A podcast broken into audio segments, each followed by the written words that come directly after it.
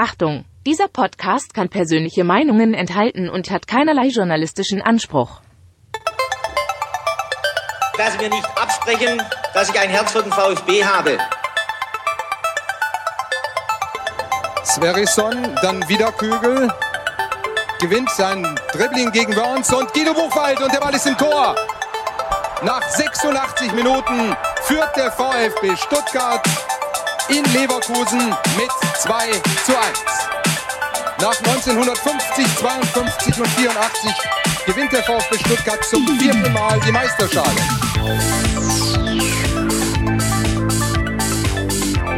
Jetzt müsste der Ball endlich noch einmal hereinkommen. Jetzt kommt er weit nach hinten auf Hitzelsberger! Mario Gomez, spitze Winkel, noch einmal nach innen. Pizza hat den Ball und es gibt noch einmal Abstoß vom Tor.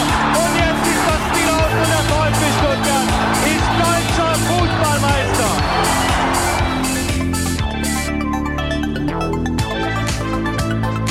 Herzlich willkommen bei STR. Mein Name ist Ricky, mit mir in der Leitung der Sebastian. Guten Abend, Sebastian. Schönen guten Abend, Ricky. Mensch, Sebastian, ungewöhnliche Aufnahmezeit hier bei uns, denn wir nehmen heute Sonntagabend auf. Ja, erforderlich macht das Ganze die englische Woche. Ja, am Dienstag spielt der VfB 18:30 schon wieder gegen die Bayern. Deswegen dachten wir uns, komm, lass uns am Sonntag über das Spiel gegen Wolfsburg sprechen. Lass uns auf die Bayern blicken. Lass uns auf die Thematik Sportvorstand, Vorstandsvorsitzender ein wenig schauen. Und dann nehmen wir am Donnerstag nochmal eine Ausgabe auf. Und so wie ich unseren VfB kenne, hat sich bis dahin schon wieder so viel ereignet, dass es die auch brauchen wird, Sebastian. Wie hast du denn heute deinen, ähm, ich sag mal, ereignisreichen Sonntag verbracht? Denn so eine STR-Ausgabe braucht ja auch ein bisschen Vorarbeit. Ich denke, heute war nicht so viel mit Wandertag und, weiß nicht, Weihnachtsbäume raussuchen. Heute war STR und Vertikalpasstag. Äh, ja, ich hatte tatsächlich meinen Teil äh, vom Vertikalpass weitestgehend äh, noch gestern Abend äh, vorbereitet, aber saß dann heute Vormittag auch noch ein bisschen dran, ähm, Text äh, finalisieren, Text raushauen, Text äh, teilen hier und dort und ähm, ja, dann nochmal das Spiel ein bisschen angucken. Ähm, aber ich habe es trotzdem geschafft, ähm, heute ähm, Morgen oder heute Vormittag noch eine Stunde laufen zu gehen, was wirklich sehr, sehr schön war, weil zur Abwechslung mal die Sonne wieder geschienen hat ähm, und war dann auch noch eine Stunde äh, auf dem Indoor-Bike. Also insofern, ich würde sagen, ein ganz solider ähm, Adventssonntag für mich. Also ich sitze seit gestern äh, Mittag eigentlich äh, hier in meinem kleinen Podcast-Stüble, möchte ich es mal nennen, und beschäftige mich mit dem VfB Stuttgart und nach dem Spiel des VfB Stuttgart äh, dann mit MMA. Äh, da durfte ich wieder für The Zone äh, im Hintergrund tätig sein. Es hat mir mm. großen Spaß gemacht. Ähm, aber darum soll es gar nicht gehen. Ich, äh, beziehungsweise mir fällt nur gerade auf, äh, dass ich heute gar keine Sonne gesehen habe. Also als du gerade erzählt hast, die Sonne schien, dachte ich, äh, okay, ist mir gar nicht aufgefallen. da siehst du, wie mein Wochenende so ablief. Ja. Alles für den Club. Alles für Natürlich, den Club. Ja, ja. Normalerweise bedanken wir uns an dieser Stelle für die ähm, ja, Spenden, die ihr uns zugesandt habt. Also für, wir sagen Dankeschön an die Unterstützer und Unterstützerinnen. Das müssen wir heute leider ausfallen lassen. Das habe ich nämlich nicht mehr hinbekommen. Also zeitlich hat es mir nicht gereicht, alle Namen rauszuschreiben, die ich hier droppen möchte. Äh, ich versuche das dann am Donnerstag nachzuholen. Wir vergessen nichts, keine Sorge. Ähm, uns ist das wichtig, uns liegt das am Herzen und von daher werden hier alle berücksichtigt spätestens kommenden Dienstag. So, ähm, dann würde ich sagen, Sebastian, lass uns doch gleich mal über das Spiel des VfB Stuttgart in Wolfsburg sprechen, wenn du nichts dagegen hast. Ja, sehr gerne. Ja, guck mal an. Also, der VfB Stuttgart gewinnt sein erstes Auswärtsspiel in dieser Saison. Nicht nur das, der VfB gewinnt auch das erste Mal nach 16 Jahren wieder ein Bundesligaspiel in Wolfsburg. Und das, obwohl Pellegrino Matarazzo kurzfristig mit Borna Sosa wegen Rückenproblemen, Nicolas Nathai wegen Knieproblemen und Daniel Didavi, der aufgrund der 2G-Hotelregelung in Stuttgart bleiben musste, wichtiger Spieler ausfielen. Dazu kam auch noch ein positiver Corona-Test bei Philipp Clement und eine frühe Verletzung im Spiel von Roberto Massimo. Die Wolfsburger schossen öfters aufs Tor, gewannen mehr Zweikämpfe, brachten mehr Zuspieler an den Mann, sprinteten häufiger als der VfB und dribbelten erfolgreicher. Warum, Sebastian, heißt der Sieger am Ende dennoch VfB Stuttgart? Uh, ich sag, weil der VfB die klareren Chancen hatte und sie auch genutzt hat, weil ähm, von diesen vielen Wolfsburger Chancen waren die meisten ja wirklich außerhalb des Strafraums und gingen dann auch wirklich sehr, sehr weit vom Tor entfernt, irgendwie über die Grundlinie. Und ähm, also die richtigen Torchancen, die der äh, VfL Wolfsburg hatte, die, die waren ja wirklich ähm, an einer Hand abzuzählen. Und äh, nee, also der VfB war wirklich aus meiner Sicht äh, stärker, er war äh, druckvoller, er war ähm, zielstrebiger und er war effizienter und insofern geht für mich der Auswärtssieg auch ähm, komplett okay.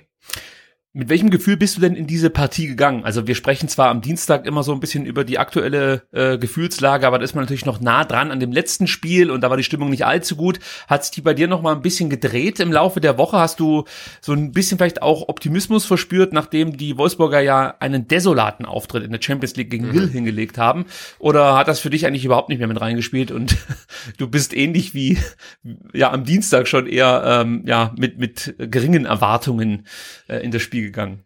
Also meine Erwartungen waren tatsächlich begrenzt. Also klar, Wolfsburg hat auch eher Negativlauf in der Champions League ähm, ausgeschieden und nicht so ausgeschieden, dass man dann noch in der Euroleague weiterspielen kann, sondern komplett ausgeschieden. Also die sind einfach raus. Im Pokal sind sie auch raus. Also die Liga ist das Letzte, was ihnen bleibt.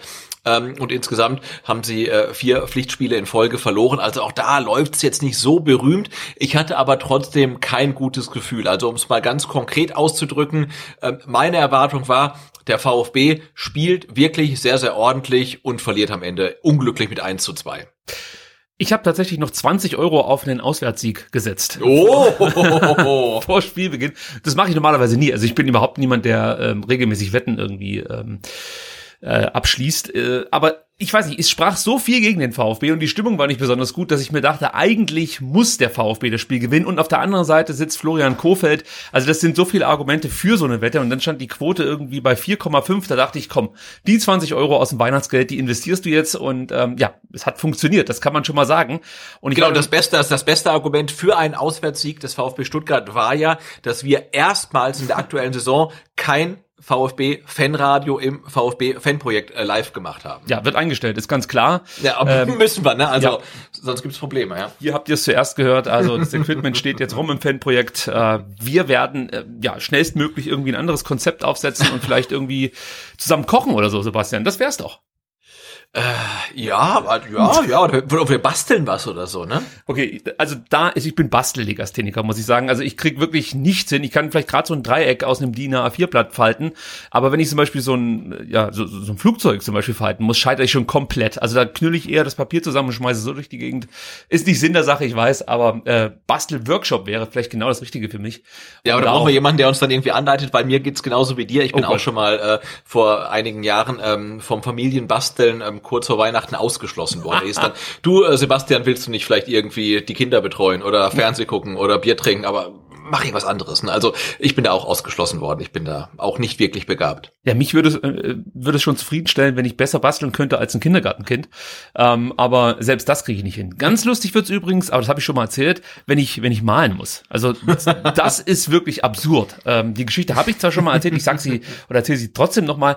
Ähm, der berühmte Maler, so nenne ich ihn jetzt einfach mal, Philipp Jordan, der berühmt ist für tausend Teddys und solche Geschichten. Also äh, ein begnadeter Zeichner, muss man einfach so sagen, äh, bat mich mal in seinem YouTube-Format darum, dass ich ein Pferd zeichne, um so ein bisschen abzugleichen, wie meine künstlerischen Fähigkeiten ausgeprägt seien. Das habe ich dann versucht und er dachte wirklich, ich äh, hätte das von meiner Tochter zeichnen lassen, die damals, glaube ich, sechs oder fünf Jahre alt war. Und er hat mir nicht geglaubt, dass ich dieses Pferd und, und wirklich bemüht gezeichnet habe. Ich kann es einfach nicht besser. Gut, zurück zum Spiel. Ich glaube, darum soll es gehen. und nicht so sehr um unsere Zeichenkünste. Zumal wir vor Sendungsbeginn gesagt haben, wir müssen heute stramm ja. durchziehen, wir haben nicht so viel Zeit. Ähm, da schweifen wir gleich mal fünf Minuten ab und sprechen übers Basteln. Gut, das Spiel war aber trotzdem interessant und der VfB machte das ganz gut. Die spielten geduldig und sehr erwachsen. Also von Verunsicherung oder Nervosität aufgrund des Tabellenplatzes und der Ergebnisse vom Nachmittag und auch vom Vortag war eigentlich nichts zu sehen. Auf der anderen Seite, die Wolfsburger, den merkte man über weite Strecken, ich habe es ja vorhin schon angedeutet, schon so ein bisschen ähm, das Lil-Trauma an. Also gerade in der Anfangs Anfangsviertelstunde ging nicht viel zusammen, kaum Tempo im Spiel, passiv, behäbig. Ähm, die wirkten meiner Meinung nach überwiegend planlos. Ich glaube, erkannt zu haben, dass Kofelds Plan äh, vorsah, über lange Bälle das Pressing der Stuttgarter zu überspielen und dann sollten Metscher, Weghorst, Steffen und Waldschmidt über gewonnene Zweikämpfe den Mitspielern die Chancen auflegen oder selber dann halt äh, abschließen. Das klappte aber nicht. Die Stuttgarter Defensive gewann viele Kopfballduelle und auch direkte Duelle. Warst du davon überrascht, dass Wolfsburg tatsächlich so harmlos auftritt? Ähm, ja, ich war ein Stück weit schon überrascht, weil Wolfsburg spielt zu Hause, klar, nur vor 5000 und von den 5000 hat sich so angehört, als ob irgendwie auch 3000 irgendwie aus Stuttgart angereist waren. Ähm, ja, aber trotzdem, also man hat ja auch in der Saison schon gesehen, ähm, gerade in der Saison Anfangsphase dann noch unter äh, Van Bommel, äh, wie die Wolfsburger Mannschaft halt seinen Gegner halt äh, auseinanderschrauben kann. Ne? Also die, die haben es ja drauf, wenn sie wollen und wenn sie weiß ich nicht, richtig eingestellt sind und äh, dass die halt dann so schwach dann agierten, auch gleich wirklich von Anpfiff an, ähm, hat mich schon ein bisschen überrascht. Also was halt brutal auffällig ist, wie schnell die Mannschaft die Struktur verloren hat, die man ganz klar unter Glasner hatte. Also ja. äh, das ist wirklich schon fast schon Raubbau, was man damit erlebt. Also das ist eigentlich nicht zu erklären, wie schnell das so dahin gehen konnte, ähm, weil die Qualität hast du weiterhin weiterhin im Kader meiner Meinung nach. Es liegt dann vielleicht schon auch an ja, den Übungsleitern, die da bislang tätig waren. Also Schmatke hat das, glaube ich, im Vorgespräch so ausgedrückt, dass der Kofeld aktuell äh, praktisch die Scheiße ausbaden muss, muss die äh, Van Bommel ihm eingebrockt hat. Ganz so leicht sollte man sich's nicht machen, weil Kofeld hat die Mannschaft ja jetzt auch schon eine Weile unter sich und ich würde schon behaupten, dass man so langsam aber sicher mal äh, einfach ja einen Plan erkennen muss, was die Mannschaft vorhat, wie die Mannschaft äh, dominanter auftreten möchte, vor allen Dingen mit der Qualität, die sie einfach haben. Äh, das konnte ich bislang nicht erkennen und gegen den VfB konnte ich es auch nicht erkennen. Beispielgefällig, gleich in der ersten Minute ging's eigentlich los. Anton fängt einen langen Ball ab, wird anschließend nicht angegriffen, hat wirklich viel Zeit, sich eine Anspielstation auszusuchen. Also so viel Zeit hast du in der Regel nie nie, vor allem nicht in der Bundesliga. Also selbst in der zweiten Liga wird da früher Druck ausgeübt. Dann gibt's den Pass auf Endo und danach geht's rucki zucki. Endo spielt rechts raus auf Mamouche der direkt ins Zentrum, Förster stoppt den Ball, trifft ihn dann beim Schuss nicht richtig und ja, man muss es sagen, wie es ist, das war Vintage Förster, das Ding muss eigentlich aufs Tor gehen, aber das war schon mal ein Vorgeschmack auf das, was noch kommen sollte. Der erste äh, gut vorgetragene äh, Angriff, Sebastian, jetzt von mir eine Frage, ich kenne eigentlich die Antwort schon, aber ich muss sie stellen. Warst du überrascht, dass Philipp Förster solche großen Probleme hatte, den Ball Richtung Tor zu bringen? Also ich, ich möchte ja nicht vorgreifen, aber wir kommen noch zu einer Schlüsselszene des Spiels, äh, die zum Glück dann keine größeren Folgen hatte aufs Ergebnis. Aber ähm, nein, also wir, wir dürfen uns nicht blenden lassen äh, von dem Tor von äh, Philipp Förster gegen die gegen die Hertha. Ähm, er hat halt wirklich im Abschluss nach wie vor äh, seine Probleme und auch in der Entscheidungsfindung. Aber trotzdem davor, finde ich, wird's immer, immer besser. Ne? Also du, du merkst ja wirklich, ähm, dass er immer wichtiger wird. Er war ja eine Zeit lang auch wirklich raus. Jetzt ist er wieder in der Stammelf oder in der Startelf. Ähm, und er wird immer wichtiger. Und ähm, also, also ich finde das schön, seine Entwicklung wirklich live äh, verfolgen zu können. Ähm, aber klar, wenn er ganz vorne dann äh, vorm Tor, vom gegnerischen Tor, ähm, die Entscheidung treffen muss, ob er abschließt, ob er abspielt und und wie er abschließt, dann ist es nach wie vor nicht immer ganz einfach, ähm, aber das wird noch. Also ich bin da komplett überzeugt von. Hey, überrascht mich immer wieder. Also es gibt immer wieder so Phasen im Laufe einer Saison, da schreibe ich Philipp Förster ab, verfluche ja. ihn zeitweise auch, keine Frage. Und dann reißt er wieder so ein Spiel ab wie jetzt gegen Wolfsburg und auch der Auftritt gegen Hertha war ja nicht ganz verkehrt. Ähm, also keine Frage. Philipp Förster in guter Verfassung ist absolut ein Gewinn für den VfB Stuttgart. Und das ist eigentlich schon wirklich ein Statement, weil ähm, ja. wir haben oft genug über ihn geschimpft. Wir haben äh, gerade in der Zweitliga-Saison auch immer wieder seine Abschlussschwäche thematisiert. Auch im letzten Jahr war das schon der Fall. Ähm, trotzdem muss man einfach sagen, dass du von diesem Spieler immer dieses diese gewisse Mindestleistung bekommst und ja. was dazu kommt, ist Mentalität auf dem Platz. Also klar hat er auch mal Phasen dabei, wo er ja, mit untergeht, möchte ich mal so sagen. Aber er ist eigentlich nie der Spieler, der im Vergleich zu seinen Mitspielern abfällt, sondern es ist eher andersrum, dass er dann vielleicht noch ein bisschen mehr reinwerfen kann, als mhm. es seine Mitspieler können und äh, sich dann vielleicht so ein Spieler wie Roberto Massimo an ihm aufrichten kann, wenn es mal wieder nicht so läuft. Oder vielleicht auch ein Klimowitz. Das wäre vielleicht gar nicht so ein doofes Gespann, jetzt in der aktuellen ja, Phase mal Klimowitz und, und Förster auszuprobieren. Weil er macht da schon auch Betrieb. Mir gefällt weiterhin seine Rückwärtsbewegung nicht so gut. Ähm, er hat auch hier und da immer wieder technische Probleme, muss man einfach so sagen, wie es ist. Aber Einsatz ist halt echt viel. Also ähm, das macht schon was für mich aus. Also die Qualität und das Können hat zum Beispiel ein Klimowitz, aber ich weiß halt, dass der spätestens nach dieser Aktion, die Philipp Förster in der 39. Minute, ähm, ja, die wir nachher noch thematisiert, thematisiert werden, ähm, äh, verkraften musste, spätestens da wäre für Klimowitz das Spiel gelaufen gewesen. Und ähm, das ja, das ist das Geile bei Philipp Förster. Ne? Also du hast den Eindruck, der spielt eigentlich immer in so einem ganz engen Korridor und das ist eigentlich egal, ob er jetzt gerade in fünf Minuten einen Doppelpack erzielt hat oder ob er zwei Meter in Folge verschossen hat. Ne? Also der bleibt immer in diesem relativ engen Korridor und ähm, das macht es natürlich für einen Trainer und dann auch für das Team relativ einfach, weil man kann sich auf ihn verlassen. Man weiß halt genau, äh, äh was er was er bringt und was er nicht bringt. Ähm, ist vielleicht ähm, der der neue Andy Beck vielleicht so. Da gehe ich nicht mit. Okay. Absichtlich eine Zäsur gesetzt, weil Andy Beck, also menschlich lasse ich über den nichts kommen. Na, ich glaube, ein guter Kerl. Aber äh, was Andy Beck absolut für mich nicht war, ist halt wirklich so dieser äh, Spieler, der Gefahr ausstrahlt, der den Gegner wahnsinnig nervt. Also Andy Beck. Nein, nein, aber das liegt ja auch an der, an der Position. Ne? Ja, also, natürlich, natürlich. Ich meine das jetzt nicht taktisch betrachtet, sondern nur so äh, von dem, was er ähm, in seinem Leistungskorridor für die Mannschaft bringt. Und da waren ähm, Andy Beck wie auch Philipp Förster sehr, sehr verlässlich. Also von 95 stimmt, ja, bis ja. 105 Prozent kriegst du eigentlich immer alles ganz, ganz selten weniger und ganz, ganz selten mehr, aber es ist halt wirklich ein sehr engen Korridor, während andere Spieler, wie dann zum Beispiel auch einen, einen Massimo zum Beispiel, halt sehr, sehr streuen. Apropos verlässlich, Sebastian. Wataru ja. Endo, ja, äh, Mr. Zuverlässig, muss man fast schon sagen, der die Chance, über die wir gerade ausführlich gesprochen haben, initiierte, rückte bei eigenem Ballbesitz äh, ja weit auf, fungierte neben Mangala als, als Scharnierspieler, das hat mir gut gefallen, war auch mutig gegen den Ball, ließ sich Mangala und Endo situativ auf die Sechs fallen, unterstützten Karasor. Äh, das hat letzte Woche ja zeitweise nicht so gut geklappt. Mangala hat ein sehr schlechtes Spiel gemacht. Endo ähm, für seine Verhältnisse auch ein schlechtes. Für ähm, normalen Bundesligaschnitt, wie Sven Missentat heute sagte, war es immer noch gut, da gebe ich ihm sogar recht. ja, ähm, das so. funktionierte heute wieder deutlich besser mit den dreien. Oder gestern muss man sagen. Karasor, Mangala, Endo. Das, das sah gut aus, oder?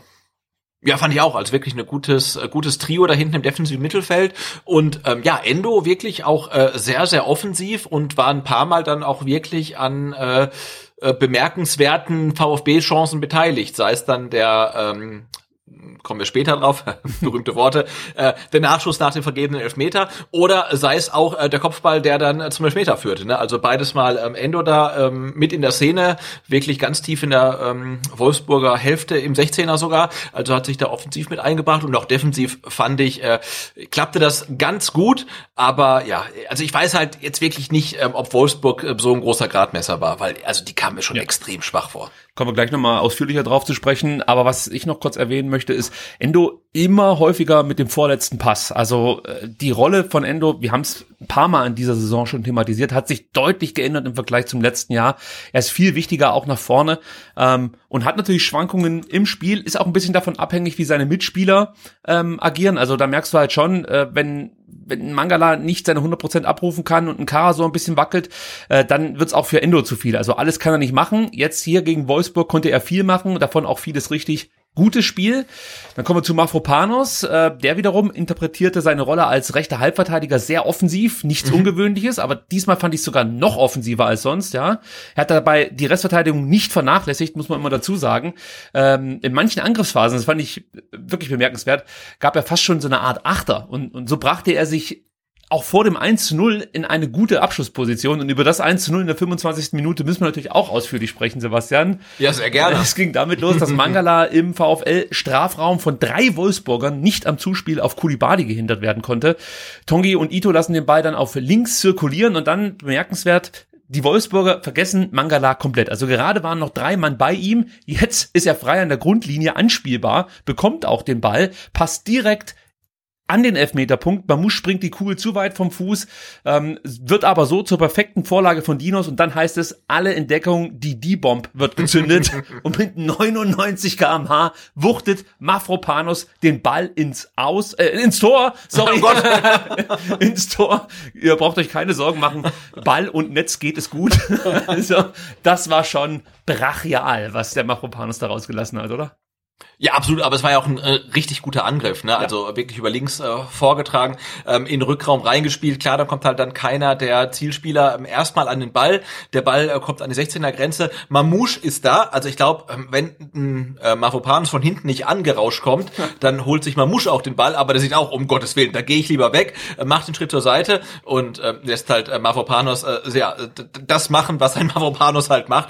Und er schweißt das Ding halt mit rechts dann wirklich komplett in den Winkel an seinem Geburt Geburtstag und äh, ja, man könnte sich kein schöneres Geschenk vorstellen. Also wirklich äh, großartig. Ich fand, es war auch so eine so ein Zeichen halt. Ne? Also es war relativ gut rausgespielt, klar dann mit ein bisschen Glück, aber der Ball kommt dann an die 16er Grenze und dann ist es halt wirklich purer Wille und natürlich auch Technik, den Ball so reinzulegen und da ja, merkst du halt, okay, der VfB, der will an dem Tag ähm, halt auch wirklich was erreichen, ja, weil das war auch Willenskraft, ähm, die dahinter steckte. Ja, und schaut euch das Tor nochmal an. Für einen ganz kurzen Moment wird das Matrix-Portal geöffnet und man sieht auf der anderen Seite Neo winken. Also das ist wirklich Wahnsinn gewesen, diese Aktion von Mafropanos. Ähm, ich, ich saß zunächst saß ich vor dem Fernseher und dann ging es wirklich raus auf den Balkon und ich, ich, ich wollte schreien, aber ich habe mir wie so ein Verrückter die Hand vorm Mund gehalten, weil ich mich so über dieses Tor gefreut habe und ähm, mich dann doch schon sehr an ähm, die Lokalität des Fanprojekts gewöhnt habe und die Freude dann immer rausbrüllen kann. Ähm, ich konnte mich aber zusammenreißen, aber es, ich brauchte doch drei, vier Minuten, um das zu verarbeiten, was ich da erlebt habe. War sehr, ja, sehr das, schön. Das, das ging mir ähnlich. Ich hatte ähm, gestern ähm, so aus äh, VfB-Perspektive kein gutes Timing ähm, und wir haben dann gestern Abend raclettiert. Wir haben, glaube ich, um 18.15 Uhr damit begonnen. Und, oh, das ist ähm, aber echt da, schwierig. Ja, das war echt schwierig. Und ich saß mit der Familie ähm, dann am Raclette und ich bin der Einzige, der wirklich so einen straighten Blick dann auf den Fernseher hatte. Ähm, und ich habe dann, glaube ich, so laut geschrien, äh, dass dann wirklich äh, meinen Kindern und meiner Frau äh, quasi der Käse aus dem Pfännchen rausgeflogen ist, ähm, weil ich dann ins Wohnzimmer vor den Fernseher gerannt bin. Ähm, aber das war es mir auf jeden Fall wert, weil es war ein wunderschönes Tor. Ja, nach der Führung setzt der VfB auf Konter, überließ den Wolfsburgern den Ball. Man spielte die Konter meiner Meinung nach zunächst nicht gut aus. Ähm, Sebastian, Frage an dich. Warum ging man dieses kalkulierte Risiko ein, ähm, dass man so den Gegner, ähnlich wie in der vergangenen Woche gegen die Hertha, wieder ins Spiel zurückholen kann? Wissen wir ja allzu gut, ja. muss man sagen. Also was glaubst du, warum hat man dieses äh, Risiko genommen und hat nicht versucht, ganz normal oder so weiter zu spielen, wie man begonnen hat? Also relativ früh pressen und eben ja sehr äh, zielstrebig nach vorne spielen. Mm, also ich glaube, man muss auch ähm, Hertha und Wolfsburg dann erstmal in unterschiedliche Kategorien, was die Kaderstärke betrifft, einordnen. Und da sehe ich dann Wolfsburg doch nochmal eine Ebene drüber. Ähm, aber klar, es hat gegen Berlin nicht geklappt, du hast sie dann zurückgeholt und du hattest auch gegen Wolfsburg dann so Situationen, wo du wieder dachtest, okay, jetzt hätte man das Ding zumachen können und es klappt halt wieder nicht. Aber grundsätzlich finde ich, dass äh, wenn der VfB als ähm, dann zu dem Zeitpunkt äh, Relegationsplatzbesetzer ähm, gegen den Champions League Ligisten oder ehemaligen ähm, Champions League Teilnehmer spielt, ähm, dass der nach dem 1-0 sagt, hey Wolfsburg, jetzt macht ihr mal und wir gucken mal, wie wir dann irgendwie zurechtkommen das, das finde ich erstmal okay und man muss ja dann auch Materazzo zugutehalten. Es hat gegen Wolfsburg äh, durchaus besser funktioniert als gegen Berlin.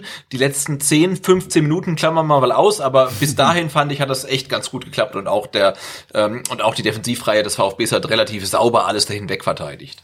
Du und ihr, die jetzt zuhören, äh, wisst natürlich, hier wird nichts ausgeklammert. Da sprechen wir nachher noch auch, äh, auch noch ausführlich drüber. Ähm, du hast gerade eben gesagt, der VfB hat es besser gemacht als letzte Woche. War es so oder war Wolfsburg einfach schlecht? Ja, ich glaube schon. okay, nee, aber, aber, ganz ehrlich, wir haben ja die Chancen von ähm, ähm, Mecha und von, von, von Weghorst gesehen, ähm, die sie dann auch hatten und sie haben sie kläglich vergeben. Und ja. wie gesagt, äh, guck dir Wolfsburg ähm, am Anfang der Saison an, da machen die aus den zwei Chancen vier Tore. Ne? Also ich, ich glaube, Wolfsburg ist aktuell echt im Tief. Ja, man muss es so sagen, im Kofeldloch äh, hängt ja, fest. Ja, Im Kofeld, ja. Ja, also ich meine, der VfB ließ über die gesamten 90 Minuten kaum Torchancen zu. Muss man sagen, die ja. Torchancen, die Bremen, Quatsch, die Wolfsburg hatte, äh, haben sie gelegentlich vergeben. Das hast du schon gerade gesagt. Ähm, Kofeld sah das übrigens ein bisschen anders. Ja? Können wir vielleicht nachher auch nochmal ganz kurz ja. thematisieren.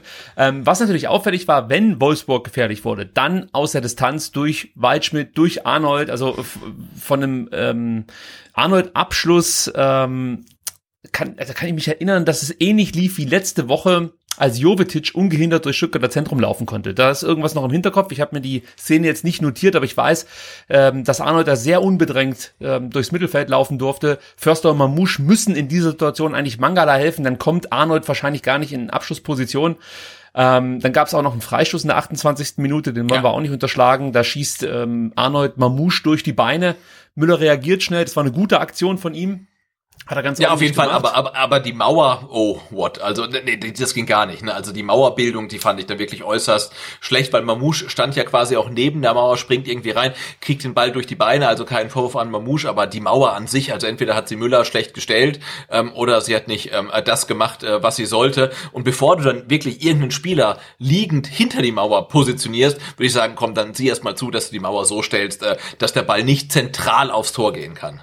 Ja, da gebe ich dir absolut recht. Also es, es sah für mich auch ein bisschen merkwürdig aus. Vor allem, ähm, jetzt muss ich mal überlegen, ich habe die Szene jetzt nicht vorliegen, aber war es nicht so, dass noch zwei Spieler, ähm, also sozusagen ein bisschen versetzt standen, um dann im Falle eines Konters direkt durchlaufen zu können? Also die stellst du ja normalerweise, wenn du so ja.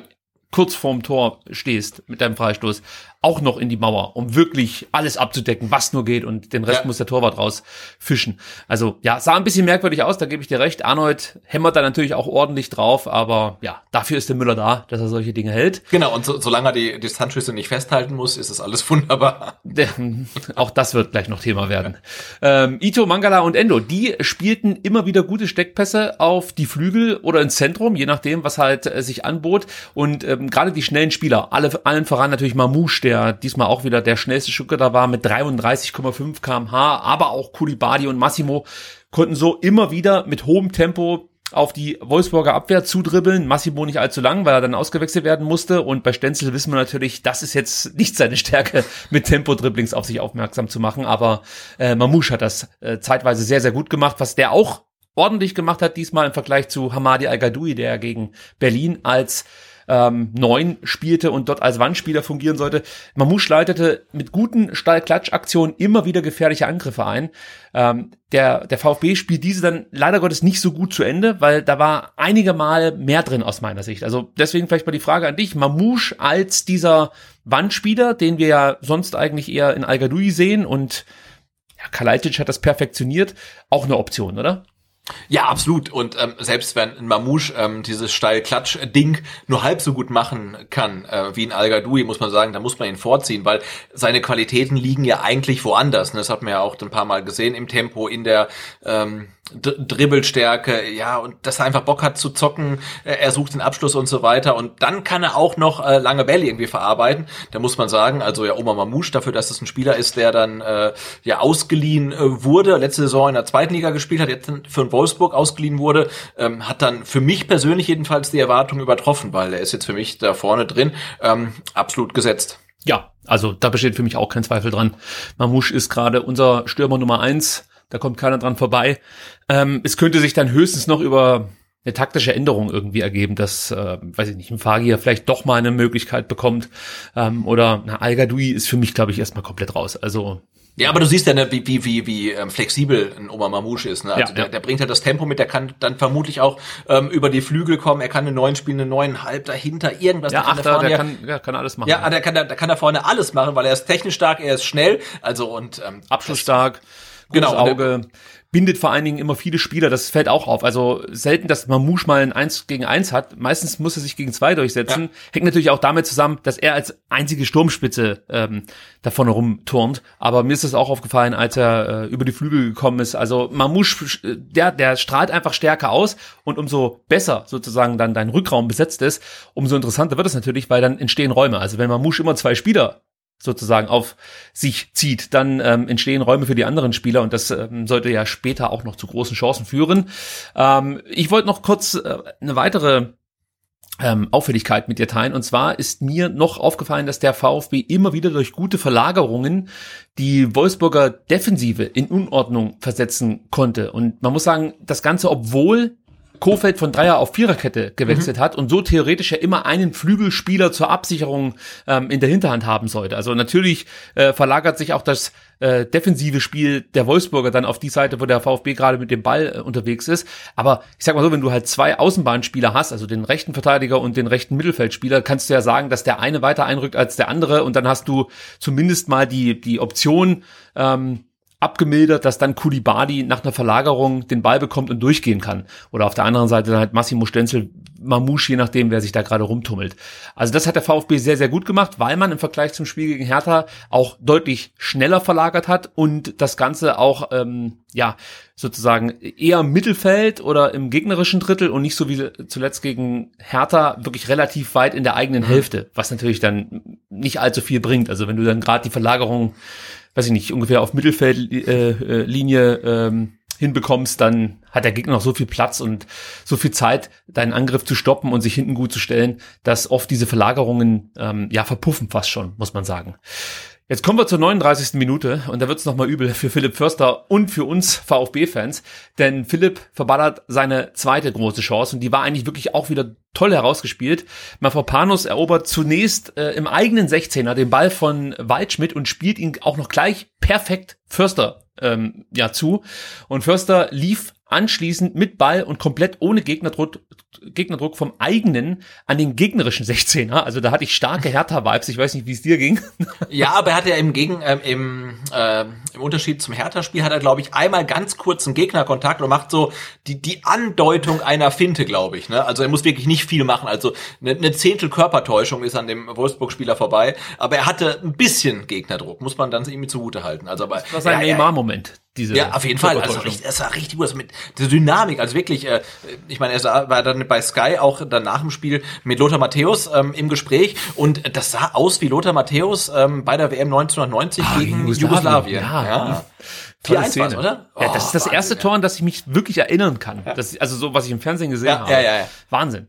Ähm, ja, also Förster ist dann irgendwann am gegnerischen Strafraum, könnte schießen, entscheidet sich aber für das Zuspiel auf Mamouche. Der Pass ist nicht scharf genug. Lacroix kann ihn problemlos ablaufen. Später, du hast es ja schon gesagt, ähm, hat Förster dann noch im ähm, TV-Interview gesagt, dass er Lacroix äh, nicht kommen sehen hat. Ja, und wenn du dir nochmal die Aufzeichnung anschaust dieser Aktion, dann siehst du auch, Förster schaut aufs Tor und erst nachdem er abspielt, also es war auch noch ein No-Look-Pass, ja, muss man dazu sagen von Philipp Förster, erst dann schaut er rechts rüber zu Mamouche und erkennt, scheiße, da kommt der Lacroix und ähm, kommt auch noch an den Ball. Ja. Am Ende muss man trotzdem sagen, es war leider wieder die falsche Entscheidung. Und ähm, das kann man ihm dann auch vorwerfen. Er hat dann später sein Tor gemacht, deswegen vergessen wir das alles. Ja, ja. Eins muss ich noch erwähnen schau dir, wenn du die Möglichkeit hast, äh, nochmal den Laufweg von Mamouche an. Der ist top. Der ist top, wie er da kreuzt und äh, wie er einfach die Gegenspieler auch komplett verwirrt. Also die Wolfsburger waren ja schon verwirrt genug, aber dann ging gar nichts mehr. Die hatten alle so Ad-Zeichen in den Augen. Also das war echt sehr, ähm, sehr cool gemacht von Mamouche, ja. Ja, aber, aber, die Szene, aber die, aber die Szene war bemerkenswert, weil äh, Philipp Förster wirklich, der rennt ja wirklich durchs komplette Mittelfeld wieder durch, genauso wie gegen Berlin. Um, und ich glaube, der Trainer muss ihm sagen, äh, Philipp, wenn du an der Strafraumgrenze bist, schieß schieß einfach, weil ich glaube, im, im Zweifelsfall ist immer die beste Entscheidung. Ähm, er kann das halt, ne? Und er trifft dann wirklich nicht von zwei, sondern von drei ähm, Optionen wirklich die schlechteste, weil links läuft ja auch, ich glaube, es ist Kulibali mit. Der ja. ist, glaube ich, auch besser anzuspielen ähm, als ähm, als Mamouche. Er könnte selber abschließen, das kann er auch richtig gut. Und dann spielt er halt einen Pass und sieht halt nicht, dass der Gegenspieler noch ranrauscht. Und das war wirklich die schlechteste von drei Optionen. Also, ähm, aber ich glaube, deswegen mögen wir Philipp Förster ja auch so ein bisschen. Er ist so ein bisschen wie uns, ne? wie wir. Ja. Also er, er trifft halt eigentlich im Zweifelsfall die schlechteste schlechteste Entscheidung, genau wie wir. Ähm, aber er hat hinterher getroffen und er hat ein gutes Spiel gemacht, aber das war so eine Szene, boah, wo man denkt, ey, also eigentlich, ne, ähm, wir reden immer davon, äh, wenn man einen Gegner ähm, killen kann, man kann das Spiel eigentlich ähm, entscheiden, dann kriegt man es nicht hin und das war auch wieder so eine Situation, wo man dachte, also da musst du das 2-0 machen. Ähm, du hast links eine Anspielstation, du kannst selber schießen und du spielst halt einen schlechten Pass. Also äh, da muss der VfB wirklich cleverer werden.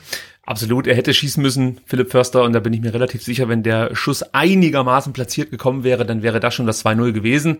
Und ich hatte auch das Gefühl, dass äh, nach Försters Doppchance, Grüße gehen raus an Lothar Matthäus, äh, das Spiel so ein bisschen zu kippen drohte. Also es gab mal so eine kurze Phase, da dachte ich, oh, oh, äh, jetzt lassen sie nach, jetzt ähm, hat Wolfsburg irgendwie doch ein bisschen mehr Drive, aber das muss man einfach sagen, kurz vor der Halbzeitpause fand der VfB dann direkt wieder den Schalter und war wieder das dominantere Team.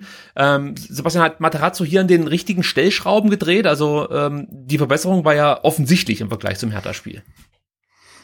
Äh, ja, aber, aber ich kann die Frage echt nicht beantworten, weil ich tue mich da schwer. Ne? Wir sehen ja immer mal wieder, ähm, dass der VfB wirklich ähm, richtig gut spielen kann und auch ähm, so von der Mentalität her das Richtige reinwerfen kann, dass man dann ein unsicheres Team wie Wolfsburg äh, ja quasi chancenlos, sie hatten noch ein paar, aber dann fast schon dominieren kann. Das klappt. Andererseits hast du auch Spiele, wo du dann zu Hause gegen Bielefeld ähm, quasi chancenlos äh, verlierst und ähm, also man hat auf jeden Fall die richtigen Stellschrauben gefunden, äh, weil man auch äh, ja nach dem ähm, 1 und nach dem 2 zu 0 nicht ähm, zurückgesteckt hat, obwohl Wolfsburg wieder am Drücker war. Also irgendwie hat sich da schon was zu zum Positiven gewendet. Ähm, aber ich tue mich noch ähm, schwer damit zu sagen, Materazzo hat jetzt den, den, den Schalter gefunden, um dem VfB Stabilität einzuimpfen. Also ähm, da mag ich noch ein paar Spiele abwarten. Jetzt vielleicht nicht das Bayern-Spiel, sondern eher das gegen Köln und dann die Rückrunde. Ähm, aber also es sah schon besser aus, aber ich weiß noch nicht, ähm, ob der Trainer jetzt so das Patentrezept gefunden hat.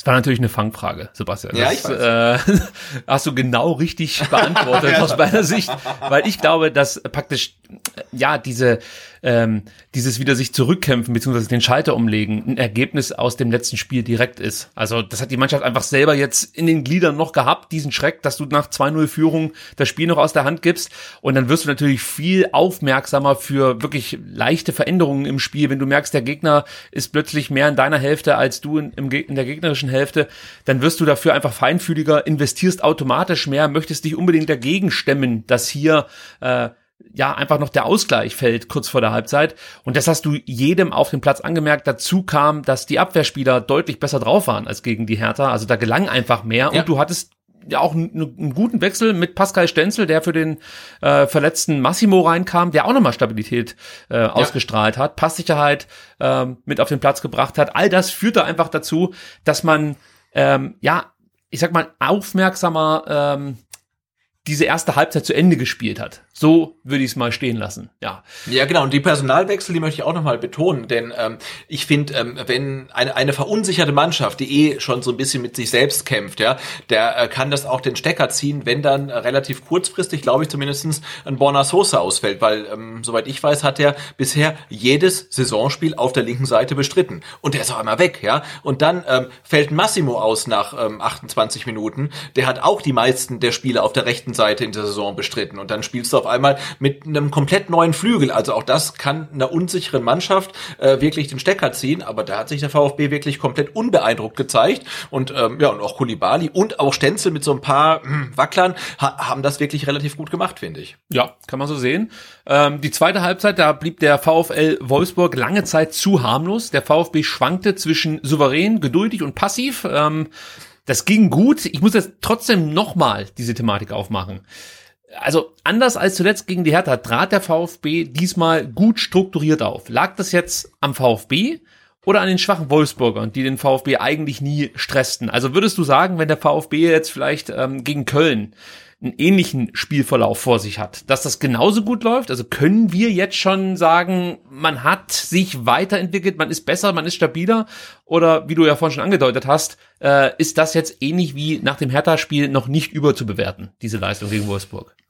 Also ich glaube, der große Unterschied ähm, liegt darin, also zumindestens für mich, ähm, dass die Dreierkette hinten und dann hinterher die Viererkette äh, einen richtig guten Tag erwischt hat. Ne? Also Waldemar Anton und Mavropanos waren für mich fast schon überragend. Ja. Ito war solide, wie er halt immer spielt, also wenn er nicht gerade ja. besser spielt, der war stark, aber nicht so stark, wie er schon mal gespielt hat. Ähm, aber gerade Waldemar Anton, ähm, der jetzt gegen Mainz kein gutes Spiel hatte, Mavropanos, der gegen ähm, Berlin kein gutes Spiel hatte, die zwei waren wirklich komplett auf der Höhe. Und ich glaube, wenn unsere Dreierkette ähm, wirklich am Leistungslimit spielt, ähm, wie jetzt in Wolfsburg, dann ja, braucht der Gegner schon viele, viele Chancen, ähm, um ein Tor zu erzielen. Und ähm, wenn, wenn das funktioniert, dann glaube ich, geht das, ähm, dass man so ein Spiel dann auch gewinnt. Und ja, wie gesagt, ähm, der VfL Wolfsburg aktuell komplett im Leistungstief.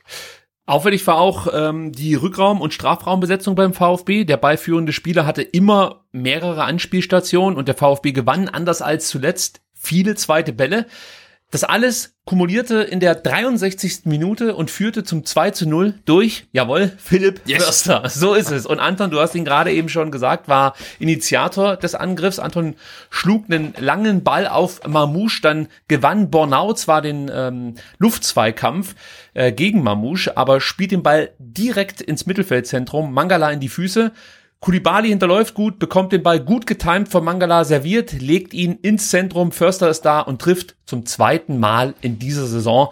Und ich habe es ja gerade eben schon gesagt, die Strafraumbesetzung ist einfach top. Stenzel, Mamouche, Förster, Mangala und Endo sind da, spielen dagegen vier Wolfsburger. Also du hast eine Überzahl im gegnerischen. Strafraum. Dann auch hier wieder die Laufwege von Endo und Stenzel sind es diesmal, sind einfach super. Also die sorgen dann einfach für Verwirrung. Das ist, das ist einfach sehr, sehr gut ausgespielt. Und äh, die Tore lasse ich mir auch nicht madig reden mit irgendwie, ja, Wolfsburg wäre nicht gut gewesen oder so. Das war einfach toll gemacht. Auch jetzt hier, wie gesagt, diese 2 zu 0, richtig super ausgespielt und vor allem äh, von Spielern, die wir ja auch schon oft kritisiert haben in diesem Jahr. Ja, abs also absolut. Ne? Und grad, Förster, hast, ja. Äh, Stenzel angesprochen, der spielt dann äh, in der Viererkette zu dem Zeitpunkt Rechtsverteidiger und ich dachte, dass das Tor von Förster eventuell zurückgenommen wird, weil Stenzel im Abseits steht. Und das mussten wir auch, also stand er nicht, aber ich meine, der Rechtsverteidiger steht dann wirklich links vorne ähm, vom Wolfsburger Torhüter. Mhm. Der ist halt echt den kompletten Weg rübergelaufen, hat dafür Unruhe gesorgt. Ähm, das macht er auch nicht, wenn der Trainer ihm das nicht sagt. Hoffe ich zumindestens. Ne? Also der hat sich offensiv damit eingeschaltet und dann ist der Rechtsverteidiger auf dem linken Flügel quasi wirklich ganz, ganz weit vorne. Tim Walter wäre neidisch. Ja, auf jeden Fall. Ne? Also ich meine, gut, also äh, äh, Stenzel unter Tim Walter, wir wissen, wie er da gespielt hat. Auf der Sechs, äh, rechts hinten, links vorne, überall. Ähm, ja, aber das war großartig. Ja. Und ähm, ja, und wenn Philipp Förster nicht nachdenken kann, dann schießt er Tore. Tja, und dann müssen wir natürlich auch noch über den verschossenen Elfmeter sprechen. Da kommen wir nicht drum rum. Also zunächst blieb das Handspiel von Arnold nach einem Mamouche Freistoß ungeahndet, aber ja und nach einem Endokopfball, ne? Also wie er da auch hochsteigt, also in der Standardsituation, ähm, der 1, wie groß ist er? 1,73, 1,75 große Endo steigt da hoch und macht echt einen richtig guten Offensivkopfball und ähm, Maxi Arnold weiß sich nicht anders zu helfen, als sich den Ball selbst an die Hand zu köpfen. Naja, er hat ihn, glaube ich, nicht mehr mit dem Kopf berührt. Sonst, Ach so, okay. Ja, sonst wäre es kein Elfmeter gewesen. Also wenn der Ball vom Kopf ah, okay. kommt ähm, und dann an die Hand geht, dann, okay. ähm, ja, also diese Handregel kann auch sein, dass es schon wieder nicht mehr stimmt, muss man dazu sagen. ja, das, das ändert sich ja quasi. Ja, ne? genau. Ja. Von Spiel zu Spiel wird das mal so und so ausgelegt. Aber Sören Storks, der in Köln im Keller saß, äh, bat Sascha Stegemann, mhm. äh, sich doch die Szene nochmal anzusehen. Und ja. Und der sagte, Sören, gib mir Hintertor, Hintertor hoch. Also er sah wirklich wieder nichts. Ähm, also irgendwie ist der Bildschirm ausgefallen und man musste irgendwie so einen geheimen Koffer äh, noch schnell auftreiben und da konnte Sascha Stegemann sich dann ähm, die Szene anschauen. Ja, und dann blieb ihm nichts anderes übrig, als Elfmeter zu geben und Maxi Arnold ähm, mit Gelb zu verwarnen. Ja. Alles richtig. Und ja, Mamouche wollte schießen und das nicht, weil er Wolfsburg erniedrigen wollte, lieber Carlos Urbina. ja, also das ist unglaublich, was der für ein Mist in den letzten Wochen zusammenschreibt. Und jetzt macht er auch noch, jetzt, weißt du, selbst aus so einer lächerlichen Spiel, äh, Spielgeschichte macht er auch noch irgendwie eine Nummer, ja, und schreibt, äh, Mamouche wollte Wolfsburg erniedrigen. Da denke ich mir, Alter, Nee, er hat deswegen sich den Elfer genommen, weil er regelmäßig die Elfer im Training versenkt. Das war der Grund. Also der stand mit Sicherheit nicht auf dem Platz und dachte so, jetzt ähm, ja, zeige ich es mal meinen Ex-Kameraden, sondern er wollte einfach hier diesen Elfmeter schießen, weil er weiß, er kann's und seine Mitspieler äh, waren sich mit Sicherheit auch sicher, sicher, dass er das ordentlich über die Bühne bringt.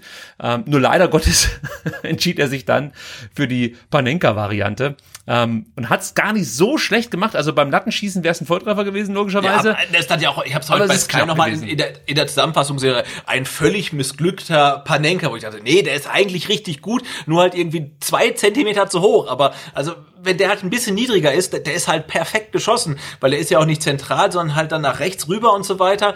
Ähm, also mir, mir ist es tatsächlich dann lieber, da, da äh, tritt ein Spieler an, der weiß, wie den Elfer schießen will, nämlich er will ihn lupfen und weiß genau auch wohin und ist ja auch eine Entscheidung.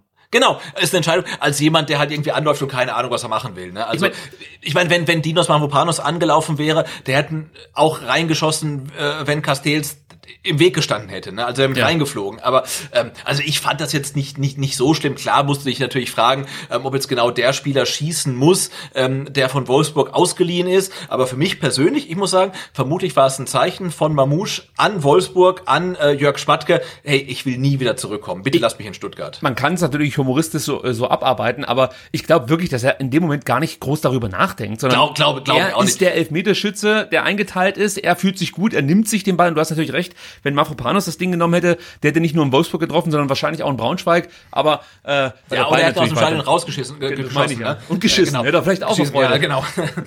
nee, und, aber, aber, ich finde, die, die, der, der Elfmeter, der passt ja zur kompletten Spielweise vom Mamouche. Ne? Also ich glaube, wenn du jetzt einen Endo antreten ähm, lassen würdest, der wird nie so ein Panenka schießen. Ne? Aber nee. es passt ja einfach zur Spielweise vom Mamouche. Relativ trickreich, ein bisschen unverschämt. Ähm, das, das ist für mich okay, aber es ähm, spielt natürlich auch so ein bisschen mit rein in die Story. Der VfB macht die Spiele einfach nicht zu. Ne? Du führst in Wolfsburg ähm, 2 äh, zu 0, äh, kriegst einen Elfmeter und du verschießt den. Also egal wie, ob du jetzt ähm, mit Vollspann drüber jagst oder mit einem Panenka an die Latte, ist egal, aber du musst das Spiel da einfach zumachen. Und das ist halt so die Story der Saison. Und dieses Mal ist es zum Glück gut gegangen.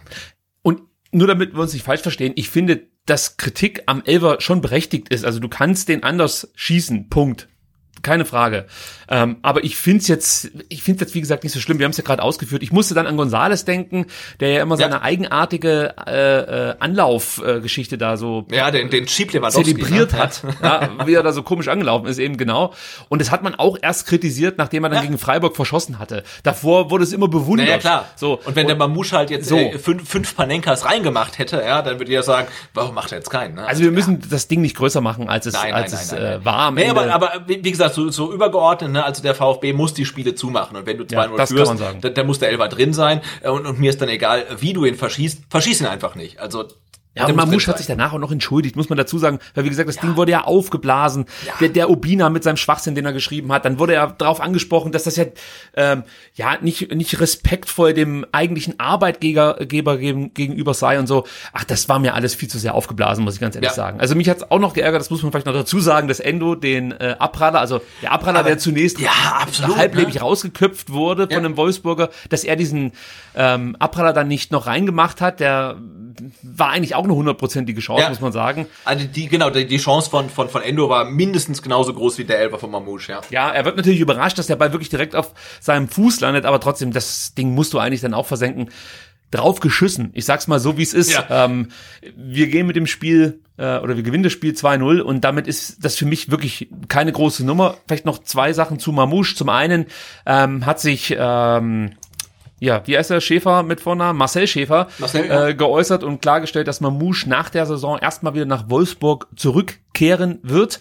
Aber, muss man sagen, Wolfsburg hat nie ein Hehl daraus gemacht, wie ihre Transferpolitik aussieht. Und das heißt, kein Spieler ist unverkäuflich, es ist alles nur eine Frage der Ablöse. Damit meine ich natürlich jetzt nicht, dass die für Mamouche 30 Millionen aufrufen, sondern die sind immer verhandlungsbereit. Also für die geht's einfach darum, ähm, auch Kohle zu generieren. Und wenn sie halt merken, der VfB hat Interesse an Mamouche, ist das nicht so, ja. äh, wie jetzt vielleicht der VfB oder jetzt ist vielleicht ein böses Beispiel, Dortmund sich denkt, wenn jetzt Bayern anklopft, ich kann ja jetzt hier nicht irgendwie einen guten Spieler an den direkten Konkurrenten veräußern, sondern, Mamou äh, sondern sondern Wolfsburg ist da eher gesprächsbereit. Und die Frage, die man sich dann stellen muss, ist, was ist Sven Mislintat Mamouche wert? Oder was ist uns mhm. Mamouche wert?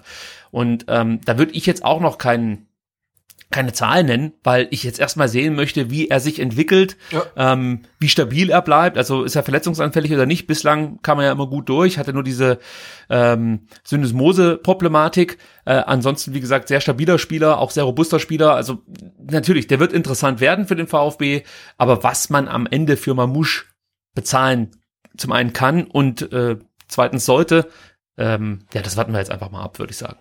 Ja. Die letzten zehn Minuten, Sebastian, jetzt kommen wir zu denen. da lässt der VfB nochmal spürbar nach und holt so die Wolfsburger zurück ins Spiel. Man muss sagen, Wolfsburg presst und spielt giftiger in den letzten zehn Minuten, bleibt aber, und das ist das Gute für den VfB, glücklos im Abschluss.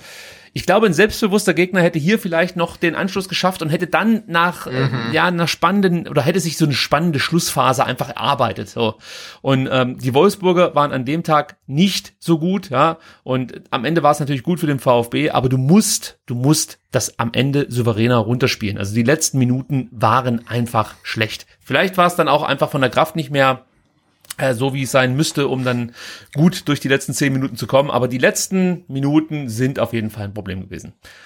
Ja, ja sehe seh, seh ich genauso. Und ich ähm, guck gerade nebenbei im ähm, Live-Ticker vom Kicker und ähm, da ist die Szene von Pascal Stenzel nicht mal erwähnt, ähm, als er, glaube ich, innerhalb von 20 Sekunden erst Hand spielt ähm, außerhalb des Strafraums und dann irgendwie, glaube ich, aus meiner Sicht einen klaren Elfmeter verursacht. Also ähm, das sind dann auch Unkonzentriertheiten, ne? Und das muss man abstellen. Also ich glaube, gegen Wolfsburg geht sowas gut. Ähm, wenn du jetzt gegen die Bayern, okay, du wirst nach 80 Minuten nicht 2-0 führen, aber so, sollte es so sein, dann darfst du dir sowas nicht leisten. Da musst du wirklich ähm, konzentrierter einfach arbeiten und ähm, das ist wirklich einem, einem schlechten Gegner geschuldet, ähm, dass es da kein Gegentor mehr gab. Aber die letzten 10, 15 Minuten hat ja auch der Materazzo gleich nach dem Spiel gesagt, ähm, die waren tatsächlich ungenügend.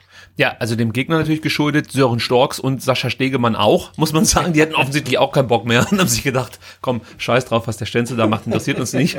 Ähm, ja, aber du hast es ja ganz zu Beginn schon mal gesagt, der Weghorst hatte gute Chancen dann noch in den letzten Minuten. Äh, es gab auch noch Mitte der zweiten Halbzeit eine Chance für Lukas Metscher, der nach einem Schuss seines Bruders Felix, ja, wollte die beiden Matchers, ne, die haben genau. ja eigentlich, gemeinsam muss er eigentlich ja. ein Tor versenken, ja? ja, und Müller, das muss ich kritisieren, sah da wieder schlecht aus, weil er den Ball halt nach vorne abreihen lässt. Und das sind auch Dinge, die, die fliegen dir um die Ohren. Also das darf nicht passieren. Also wenn er den Ball schon nicht festhalten kann, und das kritisieren wir jetzt nicht zum ersten Mal, dann ja. muss er ihn wenigstens zur Seite zur abwehren. Seite, ja. Aber das ist echt, also puh, das bereitet mir Sorge, muss ich sagen. Ja, und, und ein, ein, ein Weghorst oder ein Matcher ähm, zu Beginn der Saison, die machen daraus zwei Tore aus der Chance. Ne? Also ja. ähm, das äh, war dann wirklich Glück einfach, dass man da nicht mehr ähm, das 1 zu 2 dann irgendwie kassiert und dann wird's nochmal richtig spannend. Und so war dann irgendwann klar, dann ist es halt irgendwie 89., 90. Minute, weißt okay, die Wolfsburger, die haben gar keine Zeit mehr, um noch zwei Tore zu schießen und sie waren aber auch echt ungefährlich dann einfach. So, wieder 40 Minuten gequatscht. Ich würde sagen, ähm, wir schauen mal, wie lange Materazzo braucht, um dieses Spiel zusammenzufassen. Ja, komm. Ja, ich glaube, man hat heute eine Einheit auf dem, auf dem Platz gesehen und gehört. Äh, ich glaube, wir haben auch viel Größe gezeigt, in uh, so einer unruhigen Phase ruhig zu bleiben und, uh, und zu fokussieren auf unsere Leistung. Das, glaube ich, war, war wichtig heute und uns belohnt mit drei Punkten. Gutes ja. Spiel. Ja, gutes Spiel, sagt er. 17 Sekunden, nicht schlecht. Auf jeden Fall kein guter Podcast-Gast, kann man schon mal sagen. Florian Kofeld sagte nach dem Spiel, wir haben ein gutes, nee, Moment, wir haben kein gutes Spiel gemacht. Dennoch hatten wir mindestens acht bis zehn Chancen. Das möchte ich gar nicht groß ausdiskutieren jetzt, Sebastian. Komm. Ich sag einfach nur, go home, you're drunk. Also mehr muss man dazu, glaube ich, nicht sagen. Gut, abschließend. Ein ganz wichtiger und auch überraschender Sieg für den VfB. Vor allem, äh, wenn man bedenkt, dass Augsburg, Köln und die Hertha zuvor Bielefeld geschlagen haben. Der VfB hat also gezeigt, was man drauf hat, ja, ja. was man zu leisten imstande ist. Man darf nicht vergessen, das war am Ende trotzdem ein Champions League Teilnehmer. Also auch wenn sie so nicht gespielt haben, musst du das auch erstmal so runterrocken wie der VfB. Das haben sie gut gemacht. Tja, und der VfB bleibt Tabellen 15. mit 17 Punkten, einen Punkt vor dem Relegationsplatz, den der FC Augsburg belegt. Sieben Punkte hat man bereits Vorsprung vor dem ersten direkten Abstiegsplatz, auf dem Bielefeld liegt.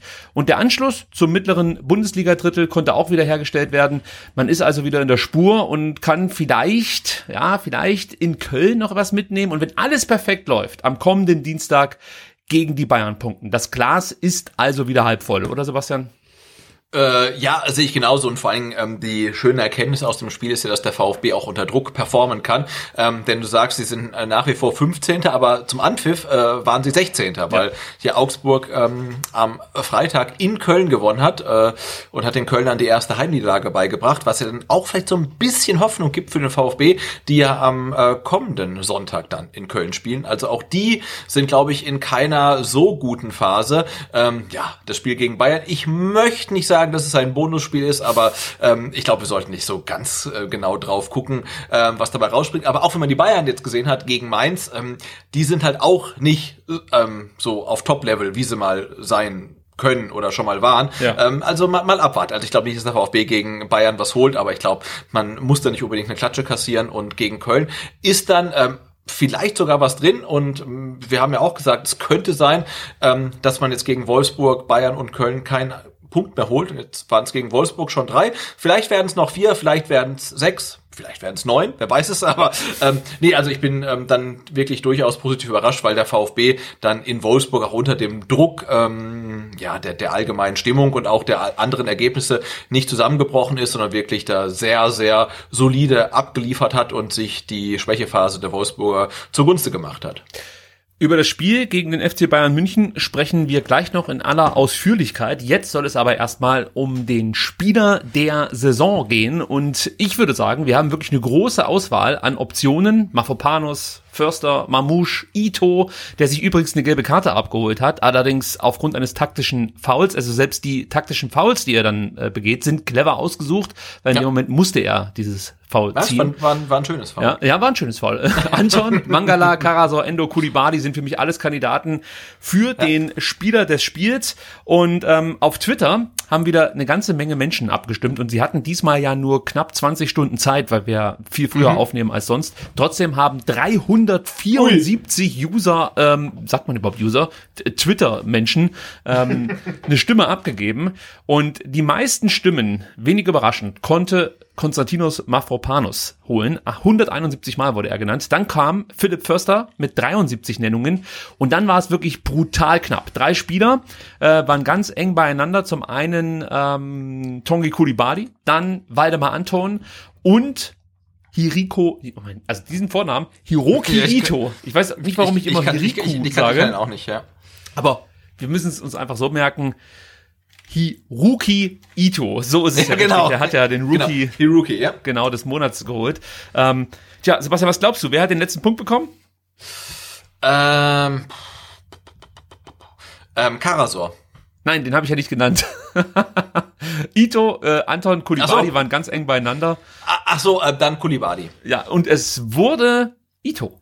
Oh, Mit 32 Nennungen, Kulibali 29 Nennungen, Anton 24 Nennungen. So. Wie weit bist du denn schon in Sachen Spieler des Spiels? Hast du dich schon festgelegt, wie du die Punkte verteilen möchtest oder brauchst du noch ein bisschen? Ja, ja, ja, ja. Oh, da- du bist safe, okay. Ja, ja. Dann Komplett, legst ähm, du heute vor, weil ich weiß es noch Ja, nicht. ich weiß es genau. Also ich gebe ähm, Konstantinos Mavropanos, weil er auch Geburtstag hat und dieses Traumtor geschossen hat. Ähm, ich hätte ihm normalerweise drei gegeben, ähm, aber wegen des Geburtstags gebe ich ihm vier. Ja. Yeah. Übrigens hat er, äh, Moment mal, gestern war der 11. Äh, hat er am 11. Geburtstag? Das haben alle gesagt. Ja, es wird schon stimmen. Ich weiß es jetzt nicht, aber das ist ja interessant. Der ist ja äh, geburtstagstechnisch ganz nah bei mir und äh, ich liebe ihn ja Oh, sowieso. aber jetzt, jetzt sag wann, dass du Geburtstag Das sag ich. Ich mag das immer nicht, ich schäme mich da, wenn ich so viele. Also nicht, weil ich alt werde, sondern ich, diese ganzen Glückwünsche, das, das irritiert mich immer sehr. Also Dinos Mavropanos hat tatsächlich am 11.12. Ähm, Geburtstag. Ja, ich habe Und er äh, ist geboren in Athen. ich habe plus plus minus zwei Tage. Aber du hast nicht heute Geburtstag, oder? Nein, Hattest sonst hätte ich ja heute keine Aufnahme gemacht. Weiß ich, du, bei dir weiß man ja nie. Ähm, hattest du schon Geburtstag oder hast du noch Geburtstag? ähm, also ich habe auf jeden Fall wieder irgendwann Geburtstag. Obwohl ich mich Okay. am Freitag boostern lassen habe, habe ich habe ich die Hoffnung, dass ich nochmal Geburtstag feiern darf. Okay, also Und wenn vielleicht jetzt alle, schon äh, wenn, ziemlich wenn, wenn bald. alle, wenn jetzt alle genug auf, äh, wirklich richtig aufgepasst haben und aufmerksam zugehört haben, äh, dann wisst ihr, wann Ricky Geburtstag hat. Okay, ich lasse es raus morgen. Okay. Äh, dann muss ich noch kurz den, den Fleurop-Boten äh, losschicken. Okay, ich komme am Morgen ganz spät nach Hause. Das heißt, es reicht, wenn die Blumen am Dienstag eintreffen. Danke dafür. Gut, zurück zum Spieler des Spiels. Vier Punkte hast du vergeben. Ähm, Genau, äh, vier Punkte geht für mich an, an, an Dinos Mavropanos wegen Traumtor und ähm, Bonuspunkt wegen Geburtstag. Ähm, und dann vergebe ich noch äh, jeweils einen Punkt an äh, Waldemar Anton, der nach ja einem relativ schwachen Mainz-Spiel ähm, und einem soliden Berlin-Spiel jetzt wirklich wieder eine richtig gute Leistung abgerufen hat. Ähm, und ich gebe einen Punkt an Atakan Karasor. Den fand ich auch sehr, sehr stark. Absolut berechtigt, den haben wir heute gar nicht so erwähnt, ähm, hat aber auch wieder ein richtig gutes Spiel gemacht, äh, war vor allen Dingen auch immer wieder Motivator in wichtigen Szenen, hat für Aufmerksamkeit gesorgt, hatte zwar immer mal wieder auch so kleine Wackler drin, mit denen muss man, glaube ich, leben. Dafür kriegt Ja. man gerade, was Mentalität angeht, ganz, ganz viel von Atta. Also ähm, damit kann ich dann am Ende auch leben, vor allem Ja. wenn der VfB siegreich vom Platz geht. so, jetzt bin ich dran und ich bin wirklich ähm, in der Zwickmühle, weil ich will so vielen Spielern Punkte geben. Ähm, gleichzeitig möchte ich aber Konstantinos Mafropanos gerne sechs geben. Also das macht es sehr kompliziert und ich will auch Philipp Förster gerne hoch bepunkten. Eieiei, okay. Äh, ich mach so. Der Dinos kriegt zwei Punkte. Der Firsty kriegt zwei Punkte. Ah, wie mache ich's denn jetzt? Und Kulibadi, der muss auch Punkte Ja, bekommen. der Der, muss- hat ein ja, richtig ja. gutes Spiel gemacht. Ja. Komm, dem gebe ich einen Punkt. Tongi gebe ich einen Punkt. Anton hast du bepunktet, dann nimmst du mir das schon ab. Ähm, und Mamouche gebe ich auch einen Punkt, weil Ja, ich fand den super. verdient. Bis auf diesen Elfmeter hat er ein richtig gutes Spiel gemacht und diesen Elfmeter verzeihe ich ihm. Ähm, deswegen kriegt er auch noch einen Punkt. Und es, wie gesagt, es gibt noch genügend andere Optionen. Mangala hat eigentlich Punkte verdient. Karasor hätte mehr Punkte verdient. Aber gut, wir haben halt insgesamt nur 18, die wir vergeben können und ich glaube, die haben wir jetzt ganz gut aufgeteilt. Ja, vielen Dank dafür, das wollte ich nur sagen. Gut, dann kommen wir jetzt zu unserem nächsten Gegner. Das ist der ruhmreiche FC Bayern München. Und Sebastian, ich habe es dir am Freitag bei unserer kleinen STR Weihnachtsfeier gesagt. ich habe mir die Bayern-Doku auf Amazon Prime reingezogen. Ja, und ich habe gesagt, du gehst dahin, wo es weh tut. Ja. Aber ich muss sagen, es war wirklich interessant und es hat mich motiviert. Also wenn man den VfB motivieren möchte, dann lieber Pellegrino Matarazzo, ich weiß, mhm. du würdest hier nie zuhören, zeig ja. bitte die Szene, wie Thomas Müller zur Halbzeit des letzten Spiels des VfB Stuttgart gegen Bayern München in der Allianz Arena in der Kabine sitzt und äh, eine vulgäre Geste macht und sagt 4-0, 4-0 zur Halbzeit, das in Unterzahl, zeigt einfach diese Szene. Und dann geht es mir gar nicht darum, dass der VfB die Bayern schlägt, sondern dass äh, irgendein Spieler ja. Thomas Müller umnietet. Darum geht es mir eigentlich an der Stelle nur. Gut, interessante Doku, muss man trotzdem sagen. Man kriegt gute Einblicke, natürlich wird nur das gezeigt, was die Bayern möchten, aber so nah dran war man selten bei ähm, einer deutschen Bundesligamannschaft. Also ähm, ja, ich, ich kann es nur empfehlen. Ich finde es echt okay. Ähm, ja, hat mir Spaß gemacht, sich das Ganze reinzupfeifen. Aber zurück zu unserem Gegner. Die meisten Tore mit 47 geschossen. Nach Freiburg die wenigsten Gegentore mit 16 kassiert. Bereits sechs Punkte Vorsprung auf den zweitplatzierten Dortmund. Die Bayern sind wieder das Maß aller Dinge. Trotzdem scheinen sie unter ihrem neuen Trainer Julian Nagelsmann verwundbarer zu sein als unter Hansi Flick. Sebastian, wie hast du die Bayern bislang in dieser Saison wahrgenommen? Äh, Gar nicht, kommt ja, jetzt. Ja, eher, eher, eher wenig. Ähm, aber ich kann äh, nur sagen, dass ich glaube, ähm, dass sie ohne äh, Joshua Kimmich äh, weniger gut sind.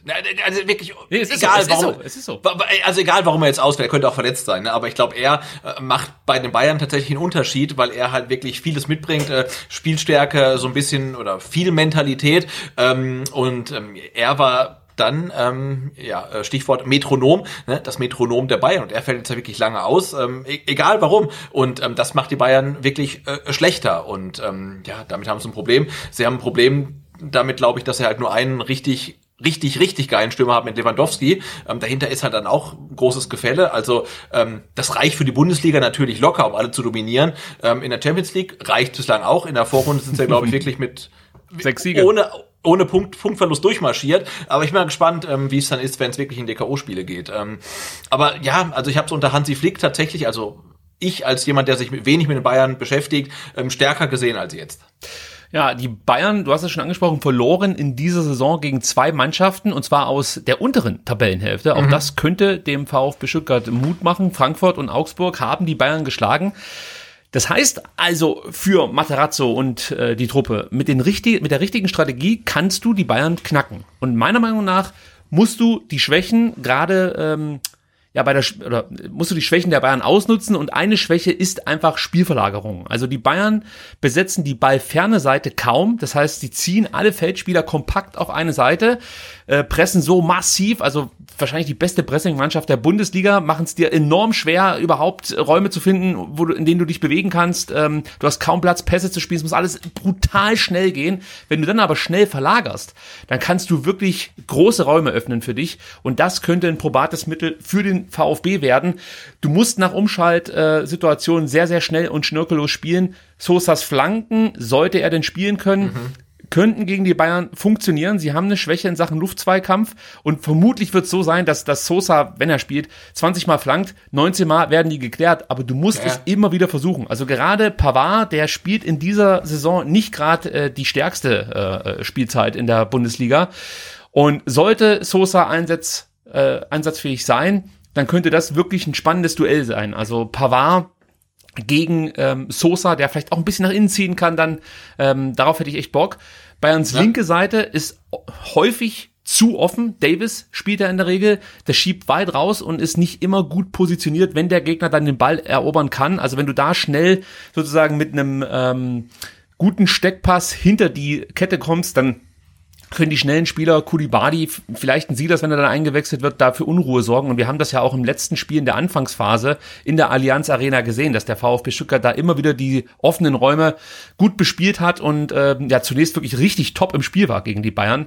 Und äh, überraschenderweise die rote Karte gegen Davis dazu führte, dass der VfB den Faden verlor. Aber das wollen wir jetzt ja. hier nicht nochmal aufmachen. Nein. Ja, und defensiv brauchen halt alle Spieler einen absoluten Top-Tag. Müller muss über sich hinauswachsen und du brauchst natürlich auch etwas Glück. Es ist, ich habe es gerade eben schon gesagt, die beste Pressingmannschaft der Bundesliga. Es wird also, das ist jetzt keine neue Erkenntnis, eine Herkulesaufgabe für den VfB. Äh, man tut sich grundsätzlich schwer gegen Gegner mit aggressivem Pressing. Das wissen wir, auch wenn es körperlich wird, ähm, zieht der VfB eher mal zurück. Also das ist alles wirklich eine große, große Herausforderung. Ähm, ja, es, es wird brutal schwer. Also mir fällt da natürlich wieder das Flügelspiel der Bayern ein. Ich habe Davis gerade so ein bisschen kritisiert, aber wenn der aufrückt mit seinem Tempo, das ist herausragend. Dann hast du Kumar, der über rechts jetzt gekommen ist und für Wirbel sorgt. Das ist einfach großartig. Du musst Abschlüsse aus der Distanz vermeiden, du musst Standards vermeiden. Also das Kreieren und Nutzen von Chancen ist Bayerns Schlüssel zum Erfolg. Und du darfst den Bayern nichts zugestehen. Gar nichts, weil sie nutzen es einfach. Es ist einfach brutal, wie effizient sie sind. Ähm, Tja, und was dir Mut machen kann, sind wie gesagt diese von mir gerade ähm, aufgelegten Schwächen, die sie auch offenbart haben zuletzt. Und natürlich, das hast du schon richtigerweise angesprochen, der Ausfall von Kimmich, der aufgrund leichten Infiltrationen in der Lunge äh, ausfallen wird, nach Corona-Infektion, muss man sagen. Und ja, dieser Ausfall schmerzt den Bayern besonders. Außerdem wird sehr wahrscheinlich auch Leon Goretzka fehlen aufgrund Patellasehnenprobleme. Sabitzer weiß ich nicht, wie es da aussieht mit seiner Wade, ob der schon eine Option sein kann, könnte auch fehlen. Dann hast du Stanic, äh, Stanicic, der gut gespielt hat ähm, zu Beginn der Saison, der fällt mit einem Bündelriss aus. Choupo-Moting hat auch noch mit den Corona-Folgen zu kämpfen. Also die Bayern kommen jetzt hier nicht auf der letzten Rille daher, aber es, es fallen schon wichtige Optionen aus. Goretzka, Kimmich, Sabitzer, das ist eigentlich schon ein sehr ordentliches Mittelfeld, würde ich so sagen. Ja, ich, ich wollte gerade sagen, wenn bei den Bayern Kimmich und Goretzka ausfallen, das ist wie bei, wenn beim VfB ähm, Ende und Mangala ausfallen. Richtig. Ne? Das, das, muss man so sagen. Und, und du hast angesprochen, äh, äh, Müller muss über sich hinauswachsen. Damit meinst du natürlich äh, Stuttgarts Florian Müller ja. und nicht Thomas Müller, weil ich wollte sagen, muss ich das dazu sagen? Nein, aber wenn Florian Müller ähm, so einen Ball ähm, abprallen lässt, wie jetzt gegen Wolfsburg, ähm, und da steht halt dann nicht ein, äh, ein Matcher, sondern da steht halt ein Lewandowski oder ein Müller, ein Thomas Müller, dann ist der Ball halt einfach drin. Ne? Also das muss man wirklich vermeiden. Also solche ähm, Unachtsamkeiten darfst du dir gegen die Bayern nicht leisten. Die Players to Watch schenken wir uns heute mal, weil ich glaube jetzt nicht, dass ich euch da groß überraschen kann mit irgendeiner. Also ich habe gehört, dieser dieser dieser dieser Lewandowski, der der der soll nicht schlecht sein. Ja, also ob den äh, vielleicht sogar Sven Missentat auf der Rechnung hat, also dass dass er da nochmal nachfragt, ob er den verpflichten könnte, mhm. das wäre doch was. Nee, also ähm, lass uns lieber noch mal kurz auf die Aufstellung der Bayern äh, schauen, die ich erwarte jetzt am Dienstag. Natürlich Manu Neuer im Tor. Dann erwarte ich Upamecano Hernandez, der in dieser Saison für mich der beste Bayern-Verteidiger ist. Ich finde, der wurde ja oft kritisiert, wurde auch für viel Geld verpflichtet, aber ich finde in diesem Jahr, das ist herausragend, was der spielt, wird viel zu selten thematisiert. Ich finde den wirklich phänomenal. Ähm, dann hast du noch Pavard, mit dem ich eigentlich rechne. Es könnte aber auch sein, dass ich Nagelsmann denkt, komm, ich gebe entweder Upamecano oder Pavard eine Pause und er bringt Süle. Würde ich, wäre ich jetzt nicht überrascht, wenn das dazu kommt. Ich glaube, dass Komar und Gnabry über die Flügel kommen werden. Das heißt, ähm, Davis sehe ich auf der Bank. Und im Mittelfeld sehe ich Müller, Sané und Musiala zusammen mit Tolisso auflaufen. Vielleicht wird auch noch einer der angeschlagenen Spieler fit. Dann ist äh, für mich Tolisso der erste Streichkandidat. Äh, Musiala hat ein herausragendes Spiel gemacht gegen Mainz. Ich glaube, der wird auf jeden Fall von Beginn an spielen gegen den VfB. Und vorne natürlich der ewige Robert Lewandowski und mir egal, was das für ein Lackaffe ist oder so, wenn ich den spielen sehe, es ist die Perfektion an Stürmer. Kannst du sagen, was du willst, der Typ ist, ist unfassbar. Also jeder, der Fußball ja, liebt, muss es einfach anerkennen. Es gibt kaum eine Steigerung in Sachen Stürmerspiel als das, was Lewandowski zeigt. Und ich glaube, ich weiß nicht, haben wir es oft eher besprochen, aber ich habe es auf jeden Fall getan äh, beim Spitzenspiel Dortmund gegen Bayern. Ich habe mir die Lewandowski Cam gegönnt. Ja, ja. Und wenn du so siehst, was der dann auch alles noch lenkt und ordnet, es ist einfach ein absoluter Weltklasse-Spieler, der ähm, ja vielleicht aufgrund auch ähm, seiner Mentalität nicht so gehypt wird, wie das zum Beispiel ein Messi oder natürlich ein Ronaldo getan äh, oder wie es bei denen der Fall ist. Aber eigentlich hätte er es fast verdient, so gehypt zu werden, weil es ist einfach ein herausragender Stürmer. Aber das soll es jetzt auch sein mit äh, Bayern Lobhudeleien, ja. Sebastian. Genau, wir, wir, wir, wir gehen dann gleich ins Bett, ziehen uns unser Bayern-Trikot vorher an und dann äh, schlafen wir drin. Nee, aber klar, also das ist eine Mannschaft, die ist natürlich äh, wirklich äh, zwei bis drei äh, Dimensionen über dem VfB und ähm, die vielen Chancen, die zum Beispiel ähm, Wolfsburg hatte gegen den VfB von der Strafraumgrenze, wenn du die gegen die Bayern zulässt, dann kassierst du Tore. Wir haben es ja auch jetzt ähm, gegen Mainz gesehen, ne? wenn dann Musiala den Ball bekommt äh, aus 18 Metern und hat eine Lücke, dann schießt er halt einfach rein und das, das, das musst du wirklich vermeiden. Das ist es. Das ist es. Gut, dann kommen wir mal zum Startelf-Tipp und äh, wir müssen natürlich einschränkend sagen, dass wir jetzt nicht genau wissen, welche Spieler noch rechtzeitig fit werden beim VfB Stuttgart und welche definitiv ausfallen. Also bei ein paar wissen wir es natürlich. Lass es uns kurz, kurz durchgehen. Musanko, Sascha Kadalcic, Erik Tommy äh, und Fabian Bredlo werden ausfallen. Das ist keine neue Erkenntnis. Da stand ähm, ja, oder stand und steht schon seit Wochen fest. Und äh, jetzt kommt noch Roberto Massimo dazu, der sich gegen Wolfsburg eine Kapselverletzung im Sprunggedenk zugezogen hat. Also ja. der wird in diesem Jahr kein Spiel mehr machen. Ist natürlich ein Problem, weil wir über rechts absolut ja, jetzt ein Loch haben, das wir jetzt erstmal wieder stopfen müssen. Ich glaube, Silas ist noch nicht so weit, kommen wir gleich drauf zu sprechen. Philipp Clement wird auch ausfallen. Ähm, bei ihm äh, schlug der Corona-Test an. Ähm, er wurde positiv getestet. Auch er ja. wird in äh, diesem Jahr kein Spiel mehr machen für den VfB. Dann genau, weiß ich nicht, was... Der, der jetzt sagt, jetzt ist doch der Clement gerade in diesem VfB-Impfspot aufgetreten und jetzt ist er Corona-positiv, ja. Aber das hat der VfB auch relativ ähm, offensiv äh, kommuniziert. Also Philipp Clement äh, doppelt geimpft. Ähm, ja, Impfdurchbruch ähm, ist halt dann in häuslicher Isolation vermutlich mit äh, keinen oder leichten Symptomen, aber er fällt natürlich ähm, erstmal aus. Ja, übrigens auch ähm, gute Botschaft von Sven Missentat heute bei Sky 90, ja. der ja ganz kurz darüber referierte, wie seine Corona-Infektion aussah und ähm, er war richtig froh und das hat man ihm auch abgenommen, ähm, dass er doppelt geimpft war und bei ihm die Infektion ja äh, nicht ganz so schwer verlief, wie sie wahrscheinlich verlaufen wäre, hätte er sich nicht impfen lassen. Also den Appell möchte ich hier nicht nochmal starten. Wir haben in den letzten Wochen häufig genug über Corona gesprochen. Ihr kennt unsere Meinung, von daher lassen wir das jetzt hier an der Stelle. Äh, über Nicolas Nate habe ich jetzt nichts weiter erfahren können. Mhm. Ähm, ja, es war ein bisschen überraschend, ne, dass er jetzt gegen Wolfsburg ausfiel mit äh, Knieproblem, genau. weil wir hatten ihn ja, glaube ich, sogar in unserem Startelf-Tipp, oder? Richtig, richtig. Ja? Aber ob er fit werden könnte bis zum Dienstag, das wissen wir nicht. Über ihn würde wirklich jetzt gar nichts gesprochen. Also auch in den ähm, diversen Artikeln, die jetzt erschienen sind, gab es kein Update zu Nicolas Nate. Deswegen gehe ich jetzt einfach mal davon aus, dass er nicht dabei ist. Ähm, ja, also mit ihm würde ich nicht rechnen. Bei Borna Sosa ist es so, der hat Rückenprobleme, die in den Oberschenkel ausstrahlen. Und ob er spielen kann, das wird sich vermutlich erst am Dienstag herausstellen. Also das ist wirklich ein Gamble, den jetzt einzusetzen mhm. oder nicht. Ähm, wird für uns mit Sicherheit schwer. Enzo Mio ähm, trainierte jetzt zuletzt individuell, könnte mehr und mehr zur Option werden. Ich glaube, für Dienstag ist er noch keine, vielleicht für Sonntag gegen Köln. Und Daniel Didavi, ja, der war auch nicht dabei. Und das lag daran, dass im Wolfsburger Hotel die 2G-Regel äh, ja, in Kraft trat. Oder Moment, da muss ich jetzt nochmal nachhaken. Galt die jetzt in Stuttgart und man hat sich da vorher getroffen oder war das in nee, Wolfsburg? Nee, Niedersachsen, in Niedersachsen. Ah, okay. Stimmt, ich sehe ja, ich habe noch ein Zitat von Materazzo, der sagt ja, heute war die 2G-Regel im Hotel. Ich habe ja, die da gesagt, wenn es eine 50-50-Entscheidung ist und er dürfte nicht ins Hotel, dann würde ich jemand anderes mitnehmen. Das hat er auch verstanden, deswegen war der war die da nicht im Kader. Jetzt muss ich mal fragen, was meint ihr denn damit, wenn es eine 50-50-Entscheidung ist? Das habe ich auch nicht verstanden, was Materazzo damit meinte. Aber wir können festhalten, die Davi einfach nicht geimpft, deswegen durfte er nicht mit der Mannschaft in das Hotel, in das Spiel, Spieltagshotel ähm, und somit war er keine Option für den Kader. Äh, ja, das sind natürlich dann auch Auswirkungen, äh, wenn man sich nicht impfen lässt, aber ob die Davi jetzt 90 Minuten auf der Bank saß oder 90 Minuten zu Hause in Reutern, ist doch auch scheißegal. Ähm, kommen wir zum Start-F-Tipp an sich ja. und ich für meinen Teil mache es ganz schnell für mich bleibt alles so wie gegen Wolfsburg, bis auf die Außenposition. Zum einen mhm. Massimo, da weiß ich natürlich nicht, äh, oder werden wir jetzt diskutieren, wer äh, ihn ersetzen könnte.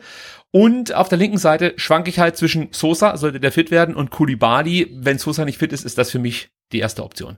Hast du irgendwo in der Abwehr im Mittelfeld Einwände? Ähm, nee, ähm, aber ich meine, wir haben ja, sind ja alle so ein bisschen zusammengezuckt, als äh, Materazzo ähm, äh, Marc Oliver Kempf einwechselte und auf Viererkette umstellte, wo er sagt, oh, jetzt will das Ergebnis verwalten, das geht bestimmt schief. Nee, es ging nicht schief, es hat relativ gut geklappt und ähm, also Marc Oliver Kempf ist auch eine Option. Ähm, ich glaube jetzt nicht, dass Materazzo gegen die Bayern auf Viererkette umstellt. Ähm, aber ähm, es, es wäre vielleicht eine Option, Kempf reinzunehmen für Ito gegen die Bayern. Ja, da bringst du mich jetzt ins Grübeln. Das stimmt natürlich. Du kannst natürlich so das Flügelspiel besser unterbinden, der Bayern. Das stimmt. Also wenn du jetzt hier wirklich eine Viererkette hinten aufbietest, Mafopanos rechts, Anton ähm, und ähm, Kempf im Zentrum, Ito links, das würde schon funktionieren. Davor dann Karasor, Endo, Mangala, Förster, die jetzt wahrscheinlich nicht flach spielen würden, aber ich sag mal, das wären meine meine zwei, äh, meine vier Mittelfeldspieler und dann davor Mamouche und Kulibali. Ja, also du könntest ein bisschen Beton anrühren mit einer Viererkette, ähm, löst dann nebenbei vielleicht so ein bisschen das Problem auf den Flügeln. Ähm, ja, und ich finde äh, Marc-Oliver Kempf jetzt ähm, gegen Wolfsburg, äh, ja, also nach seiner doch relativ langen Pause war er wirklich wieder auf Level. Also das hat gepasst für mich. Sebastian, du kannst daraus auch schnell eine Fünferkette machen. Karasor lässt sich zurückfallen, ist dann im Zentrum der fünfte Mann. Das, du, du hast mich überzeugt, das machen wir genau so. Müller im Tor, Mafropanos, Anton Kempf, Ito bilden die Viererkette, davor Karasor, Endo, Mangala, Förster und vorne im Sturm Kulibali äh, und Marmouche, ähm, ja, je nachdem, ähm, wie sie positioniert sind, wird halt der eine mal falsche Neun spielen, mal der andere. Also das, doch, nehme ich gegen die Bayern. Lass ich mir gefallen. Also, Klimowitz, A, Kulibali, Kulibali hat mit Neuer eh noch eine Rechnung offen. Also ja, ich bin da, bin da äh, Fan jetzt, ja. Äh, ich frage mich halt, äh, was ist mit Klimowitz? Der spielt überhaupt keine Rolle mehr. Ahamada ist jetzt wieder fit, aber wird eigentlich auch kaum thematisiert. Aber gegen die ja. Bayern sind das jetzt nicht die ersten Optionen für dich. Ja, und ich glaube, Ahamada und die Bayern, das hat eh noch so ein bisschen schlecht, schlechte Vibes halt. Ne? Ähm, ja, mh. Mm. nee, erstmal nicht. Okay, dann belassen wir es dabei und kommen jetzt zu einem Thema, das uns in den letzten Folgen ähm, ja immer wieder äh, begegnet. Und zwar geht es um die Komplexität der Nachfolgersuche von Thomas Hitzelsberger. Anders kann man es ja fast gar nicht mehr bezeichnen. Also man, man, man blickt ja überhaupt nicht mehr durch. Und es macht einen als VfB-Fan einfach nur noch wütend. Es kotzt einen unfassbar an, was da gerade abgeht. Und ich ich leg mich da gar nicht fest, wer mich da gerade mehr ankotzt. Die kotzen mich einfach alle an. Ja. ja. Ähm, aber eins nach dem anderen. Sven Missetat war heute zu Gast bei Sky 90 und endlich konnte man die ein oder andere Aussage von ihm, die man zuletzt in diversen Artikeln der Bildzeitung beziehungsweise bei Carlos Urbina äh, nachlesen musste, aus seinem eigenen Mund hören. Und ich weiß nicht, wie es dir ging, Sebastian, das half ganz besonders mir, das besser einschätzen zu können, weil vieles sich eben nicht mehr so konfrontativ anhörte, wie es in diversen Artikeln den Eindruck machte. Oder habe ich mich da einlullen lassen vom Diamantenauge. Nee, nee, also, also äh, nee, mir ging's genauso. Ich hatte mir auch äh, dann wirklich vorgenommen, heute Morgen um 11.30 Uhr, ich glaube wirklich zum ersten Mal überhaupt Sky 90 anzugucken. Ich wusste gar nicht, dass es die Sendung noch gibt. Äh, also ich, ich, also ich, ich, ich meinte das genauso ähm, intensiv wie den Doppelpass, weil das ist einfach nur schlecht in den meisten Fällen. Ähm, aber ich dachte, okay, 11.30 Uhr, dann war ich noch laufen und dann ähm, dachte ich mir, musst du um 11.30 Uhr zu Hause sein. Dachte, ah nee, komm, du hast es aufgenommen. Du guckst dir hinterher dann lieber ähm, an, was er gesagt hat, war aber doch noch ähm, rechtzeitig da, um dann ähm, mir dann irgendwie angucken zu können, ähm, was der Misslint hat ähm, über den VfB sagt. Und ich fand das ja sehr, sehr wohltuend, weil du hast es ja richtig angesprochen. Bislang hat man immer nur gehört, ähm, aus dem Umfeld von Misslint hat hört man. Äh, ähm, man ähm, hat äh, gehört, man meint, mh, also immer Konjunktiv und dies und das. Und dass er jetzt da mal da sitzt und genau sagt, ähm, was Sache ist, das fand ich dann auch ähm, ja sehr, sehr wohltuend. Ähm, vor allen Dingen waren ja, glaube ich, seine ähm, seine einleitenden Worte, ähm, dass da mehr draus gemacht wird, als eigentlich los ist. Und äh, also ich finde, er hatte äh, einen relativ guten Auftritt und ich fand das wirklich, ja, ja, sehr, sehr wohltuend, das mal aus seinem Mund zu hören, wie er die Lage der Dinge einschätzt. Und das ist dann tatsächlich auch weitaus ähm, unaufgeregter als das, was man halt in verschiedenen Medien äh, in den letzten Wochen lesen konnte. Kommen wir hören uns mal an, wie Sven Missen ja. hat ähm, ja die aktuelle Gemengelage des VfB Stuttgart einordnete. Wie ist die Gemengelage? Viel entspannter, als sich äh, viele vorstellen, weil ganz grundsätzlich sind ja die Formalitäten erstmal komplett geregelt. Es gibt einen Aufsichtsrat, der ganz eindeutig sich um die Nachfolge äh, Thomas Hitzelsberger kümmern mhm. muss als Vorstandsvorsitzender und eben Vorstandssport. Dann gibt es eine inhaltliche Diskussion darüber, wie wird das ganze Konstrukt besetzt werden. Und dann gibt es einen ganz klaren Vertrag, den ich habe als Sportdirektor dieses Clubs, der bis 23 geht. Also können Sie erstmal alle entspannen. So, und allein dafür liebe ich ihn schon wieder. In der Art und Weise, wie er es vorträgt. Weißt du, äh, das muss man, bevor wir jetzt darüber reden, ich muss es einfach so sagen.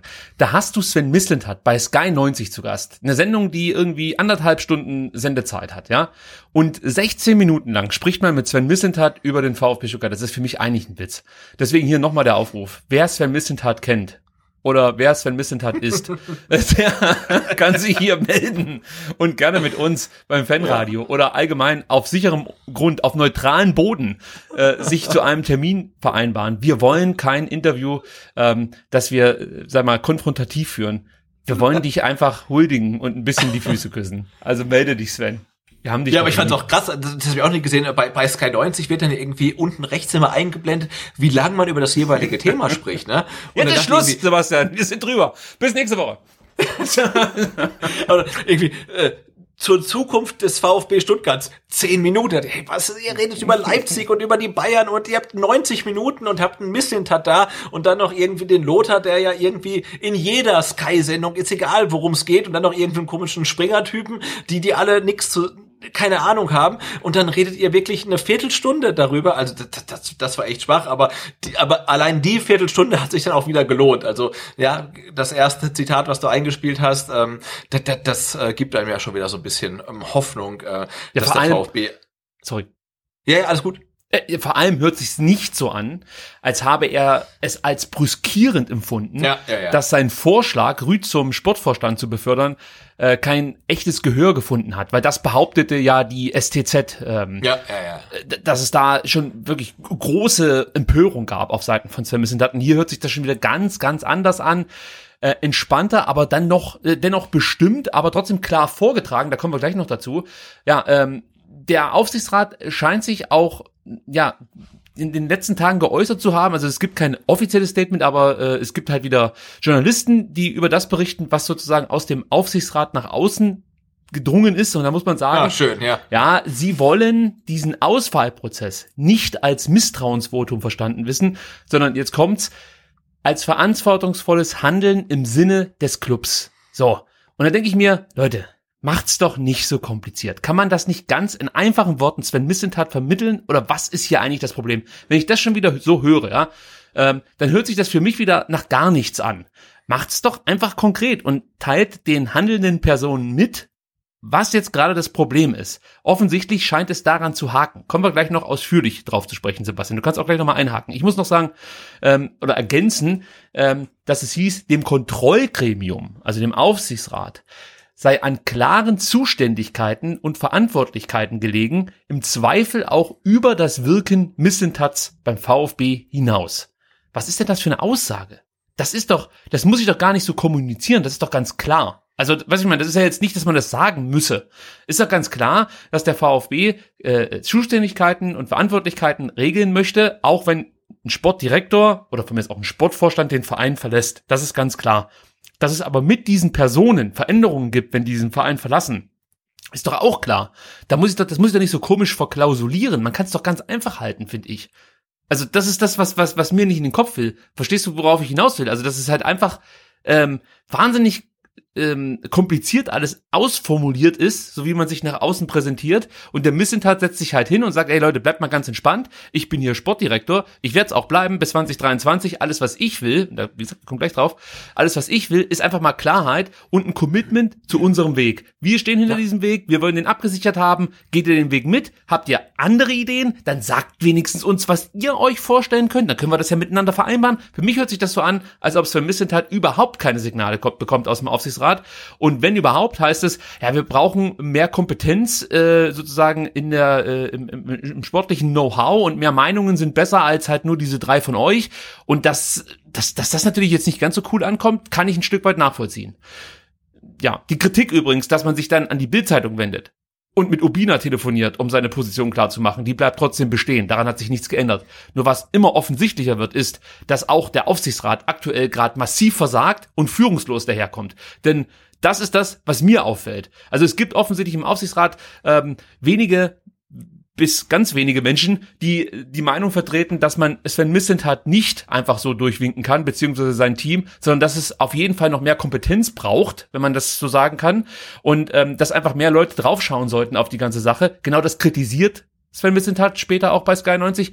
Ja, und dem Präsidenten und damit einhergehend dem Aufsichtsratsvorsitzenden gelingt es nicht, diese Gruppe sozusagen zu führen und ähm, dann sozusagen als äh, äh, Sprachrohr auch zu fungieren. Und ähm, ich sag mal so, wenn einer der Meinung ist, Missentat ist nicht der richtige Mann. Gibt ja noch ein paar andere, und zwar sechs, die sagen könnten, er ist aber der richtige Mann und dann ist das Thema eigentlich durch. Also da muss nicht auf Teufel komm raus immer eine Meinung sein. Es wird eh nicht funktionieren. Ich finde, man kann dann auch sagen, okay, der eine sieht's halt so, oder von mir aus auch zwei andere sehen so, fünf sind sich aber sicher, dass der Weg mit Missentat der richtige ist. Also, alles klar, Demokratie, wir haben entschieden. Missentat und sein Team, die bleiben's. Und man muss ja nicht sagen, Sven, du wirst neuer Sportvorstand oder Markus Rüth oder Thomas Grücken. Man kann ja auch sagen, also pass auf, solange ihr drei hier arbeitet oder anders, solange Sven Missentat beim VfB Stuttgart Sportdirektor ist, wird der, äh, wird der Posten des Sp Sportvorstands nicht neu besetzt. Punkt. Ich bin mir sicher, das reicht Sven Missentat.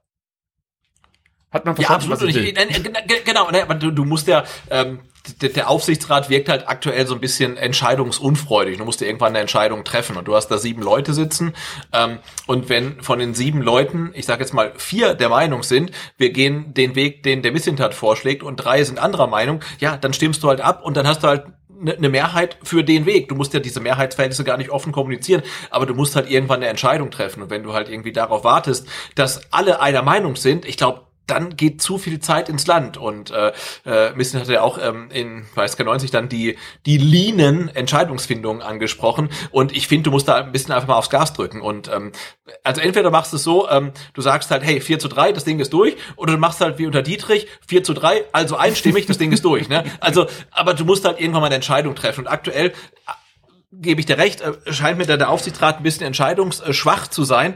Ähm, und da muss man sich dann vielleicht auch mal gegen Widerstände durchsetzen und sagen, hey, wir, wir stimmen ab, wir haben eine Mehrheit, die ist knapp oder die ist nicht knapp. Und das Ding ist halt einfach, ähm, einfach durch. Und äh, ja, und auf der anderen Seite, wenn halt irgendwelche ähm, äh, ja, Sachen dann über die Medien gespielt werden, das ist halt auch nicht gut. Und ich finde, das, das finde ich halt schade. Also ich will jetzt, wir sind halt nicht unterstellen, dass er derjenige ist, der irgendwelche Sachen an die Bildzeitung durchsteckt. Ähm, aber du siehst ihn halt heute bei Sky 90 sitzen, er kommt sympathisch rüber, er wirkt offen und ehrlich, er wirkt transparent, er kommuniziert klar. Und du sitzt halt da und denkst, hey, warum können wir das nicht gleich so machen? Warum muss ich irgendwelche Sachen über die Bildzeitung lesen, wenn es doch so halt viel besser geht? Viel ehrlicher, viel offener, viel verständlicher. Ähm, das, das fand ich heute wirklich ähm, ja sehr, sehr heilsam, weil ich hatte dann, als ich ich gestern Abend gehört habe, oh, heute Sven hat bei Sky 90, dachte ich, oh Gott, ey, das, das, das, das gibt doch wieder nur Ärger und so weiter. Die Sondersendung war schon angesetzt bei uns. Ja, genau, und dann denkst du irgendwie, hey, das war doch super, ne? Also genau so, das aus seinem Mund zu hören und er sagt, ähm, hey, ich, ich, ich, keine Panik, aber hey, ich möchte das und ich finde, ich habe den Grund, das zu fordern.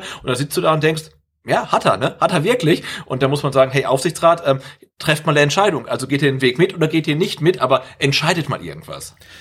Und was ich auch noch sagen möchte, und es fällt mir auch ein bisschen schwer, das so zu sagen, aber ist, ich muss es einfach so sagen.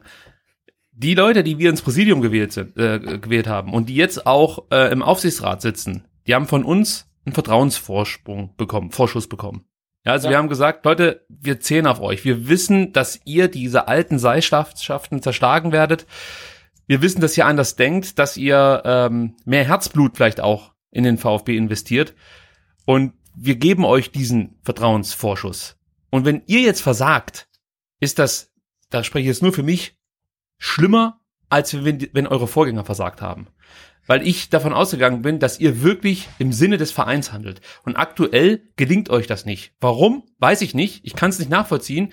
Ähm, es macht auf mich auch nicht den Eindruck, dass praktisch der Aufsichtsratsvorsitzende auch aktuell gerade der ist, der sozusagen den Aufsichtsrat repräsentiert. Man hört dann was von Adrian, man hört dann was über Riedmüller. Also darüber gehen wir, wir gehen jetzt gar nicht darauf ein, was man da hört, aber man hört halt Dinge und fragt sich, ey Leute, wollt ihr mich jetzt verarschen? Da muss doch Klaus Vogt den Laden irgendwie besser im Griff haben und sozusagen dann auch dafür kämpfen, dass der VfB nach außen nicht schon wieder so ein schlechtes Bild abgibt. Und da bin ich beim nächsten Punkt. Auch Sven Mislintat, den ich über alles schätze. Also ich weiß gar nicht, wie oft ich es schon gesagt habe, wie, wie großartig ich den finde. Ich kenne keinen Sportdirektor, Sportvorstand, whatever, der es besser machen könnte als Sven Mislintat.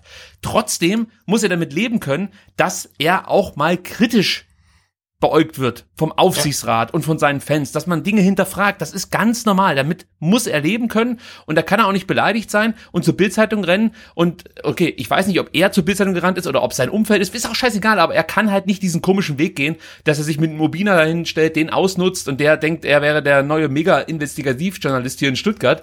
Äh, das das, das finde ich halt einfach lächerlich. Und da hast du schon auf den Punkt gebracht, dann macht man es so, wie er es jetzt getan hat bei Sky 90 und ähm, kann dann praktisch in eigenen Worten das wiedergeben, was man eigentlich zum Ausdruck bringen möchte. Und dann hättest du diesen ganzen Terz, den wir jetzt in den letzten äh, ja, sieben, acht Tagen hatten, komplett sparen können. Weil wenn das wenn Missentat von Anfang an so vorgetragen hätte, ja, und wenn es halt aufgrund der Corona-Erkrankung zunächst nicht gegangen ist, dann hätte man es halt jetzt erst gemacht. Aber dann hättest du das alles sparen können und wir hätten es viel besser nachvollziehen können, was Phase ist. Äh, und gleichzeitig äh, hätte man vielleicht dann auch bis dahin beim Aufsichtsrat irgendwie die Möglichkeit gehabt, sich besser auf die aktuelle Situation einzustellen, weil die schwimmen da rum, also wirklich wie so Nichtschwimmer im, äh, äh, im Olympiabecken. Also da geht gar nichts mehr zusammen. Das ist halt wirklich äh, schlecht, muss man sagen. Und was ich ähm, jetzt auch noch einspielen möchte, ist ähm, ja eine Tonpassage, da erklärt Sven Missentat mal sehr ausführlich, was er eigentlich möchte. Und das finde ich auch interessant.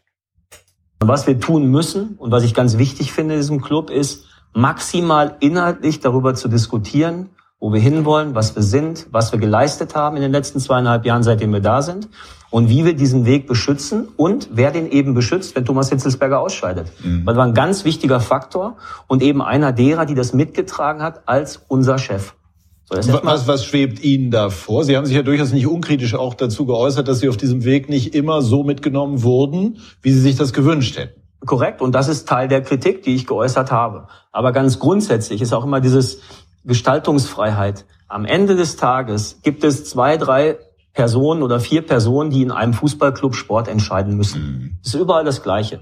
Und die Erfahrung ist auch, je leaner diese Strukturen sind, desto klarer können wir Clubs entwickeln. Also je mehr Leute, desto komplizierter. Gilt übrigens nicht nur für Fußballclubs.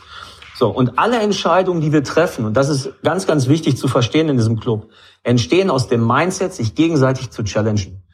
Wenn es um die Aufstellung geht, nimmt Rino mich mit wie ein Co-Trainer. Wenn es um Transfers geht, nehme ich ihn mit, als wäre der wichtigste Scout, den ich habe. Das heißt, es gibt immer eine inhaltliche Auseinandersetzung mit, dem Hitzels, mit Thomas Hitzelsberger, mit Markus Rüth, mit Thomas Krücken ums NLZ. Wir treffen Entscheidungen und am Ende brauchen wir zwei Unterschriften aus dem Vorstand. Ist nicht so, dass ich hingehen kann und sage, den verpflichten wir und muss keinem erklären, warum ich das tue. So, und dann ist es ein, ein gewisser Zeitraum, wo du dir ein Vertrauen erarbeitest. Und ich finde, nach zweieinhalb Jahren, und das ist Teil der Kritik, nach zweieinhalb Jahren kann man uns bewerten, was wir tun. Kann man bewerten, ob der Weg, den wir gehen, den wir gegangen sind, auch von uns durch einen von uns im Vorstand repräsentiert werden sollte. Und das ist eine inhaltliche Diskussion, der wir uns gestellt haben. Wir warten. Die aber ja eigentlich jetzt zu Ende geführt sein müsste. Es ist jetzt nicht so schwer zu erkennen, dass unter ihrer Regie der Kader sich wirklich gut entwickelt hat. Ja, ist schön, dass du es sagst. Ja, sehe ich ganz ähnlich und deswegen, deswegen habe ich in der Konsequenz, habe ich in der Konsequenz auch gesagt, dass ich glaube, ähm, dass es für uns als Club eine unfassbar große Möglichkeit ist, jetzt ein ganz klares Statement zu setzen. Also für mich will Missentat endlich Klarheit. Seid ihr zufrieden mit unserem Weg? Wenn ja, dann sorgt dafür, dass wir diesen gemeinsam fortsetzen können und albert nicht mit irgendwelchen externen Lösungen rum. Ja, und inhaltliche Auseinandersetzung ist auch ein gutes Thema aus meiner Sicht, die, die, das er da aufbringt. Ja, wenn, also wenn es darum geht, dass der Aufsichtsrat mehr äh, Eingriffsmöglichkeiten hat in ähm, die sportliche Ausrichtung des VfB Stuttgart, um es mal so auszudrücken. Wenn, also wenn sie das einfach möchten, dann verstehe ich natürlich, dass man gerne jetzt einen neuen Sportvorstand äh, Sven Missentat vor die Nase setzen will, zu dem man dann einen guten Draht hat, weil schließlich hat man den ja dahingesetzt, ja, und der ist ja dann vielleicht auch erstmal so zu Dank verpflichtet und äh, lässt dann eher vielleicht den ein oder anderen aus, aus dem Aussichtsrat auch mal mit in die aktuellen Planungen reinschauen, weil das, was ich so, muss man sagen, gehört habe. Du weißt, wie das ist, ja. Also ob das stimmt, muss man immer abwarten. Aber ich habe halt so gehört, dass sich viele im Aufsichtsrat irgendwie so ein bisschen ausgeschlossen fühlen von dem, was sozusagen die sportliche Seite, äh, also der AG macht. Also da gibt's halt dieses ganz klare Konstrukt, wurde ja oft, oft schon thematisiert, Hitzesberger, Missentat, Rüd, Krücken, Matarazzo und ähm, alles, was in Sachen Transfers, Personalpolitik vor sich geht, erfahren dann wohl manche erst aus der Zeitung und das stört sie. So. Andererseits muss ich ganz ehrlich sagen, die jetzt gerade im Aufsichtsrat sitzen, den traue ich jetzt auch nicht unbedingt zu, dass sie ähm, diese fünf von mir genannten mit Informationen befruchten können. Ja, deswegen, wenn ich halt erlebe, dass jede Entscheidung oder dass Entscheidungen immer sehr lang brauchen, wenn ich enorm viele Leute mitnehme, da bin ich wieder bei dem, was Missentat vorhin gesagt hat, dass die Entscheidungsträger, die, die Menge an Entscheidungsträgern muss so klein wie möglich gehalten werden, ja. Und wenn ich halt mitkriege, das dauert dann sehr, sehr lang und vielleicht hat man es ja schon versucht mit Präsidenten oder äh, einfach mit dem Präsidium eher abzustimmen. Ähm, dann kann ich schon verstehen, dass man sagt, Leute, wir wollen euch eher da raus haben, nicht weil wir irgendwie den Verein äh, äh, äh ja vor die Wand setzen möchten, sondern weil wir der Meinung sind, dass es so am besten funktioniert, am schnellsten geht, wir Werte generieren können und am Ende den VfB Stuttgart vor dem Bankrott retten können. Weil darum geht's auch ein Stück weit beim VfB. Man ist finanziell am Ende, um es mal so direkt zu sagen.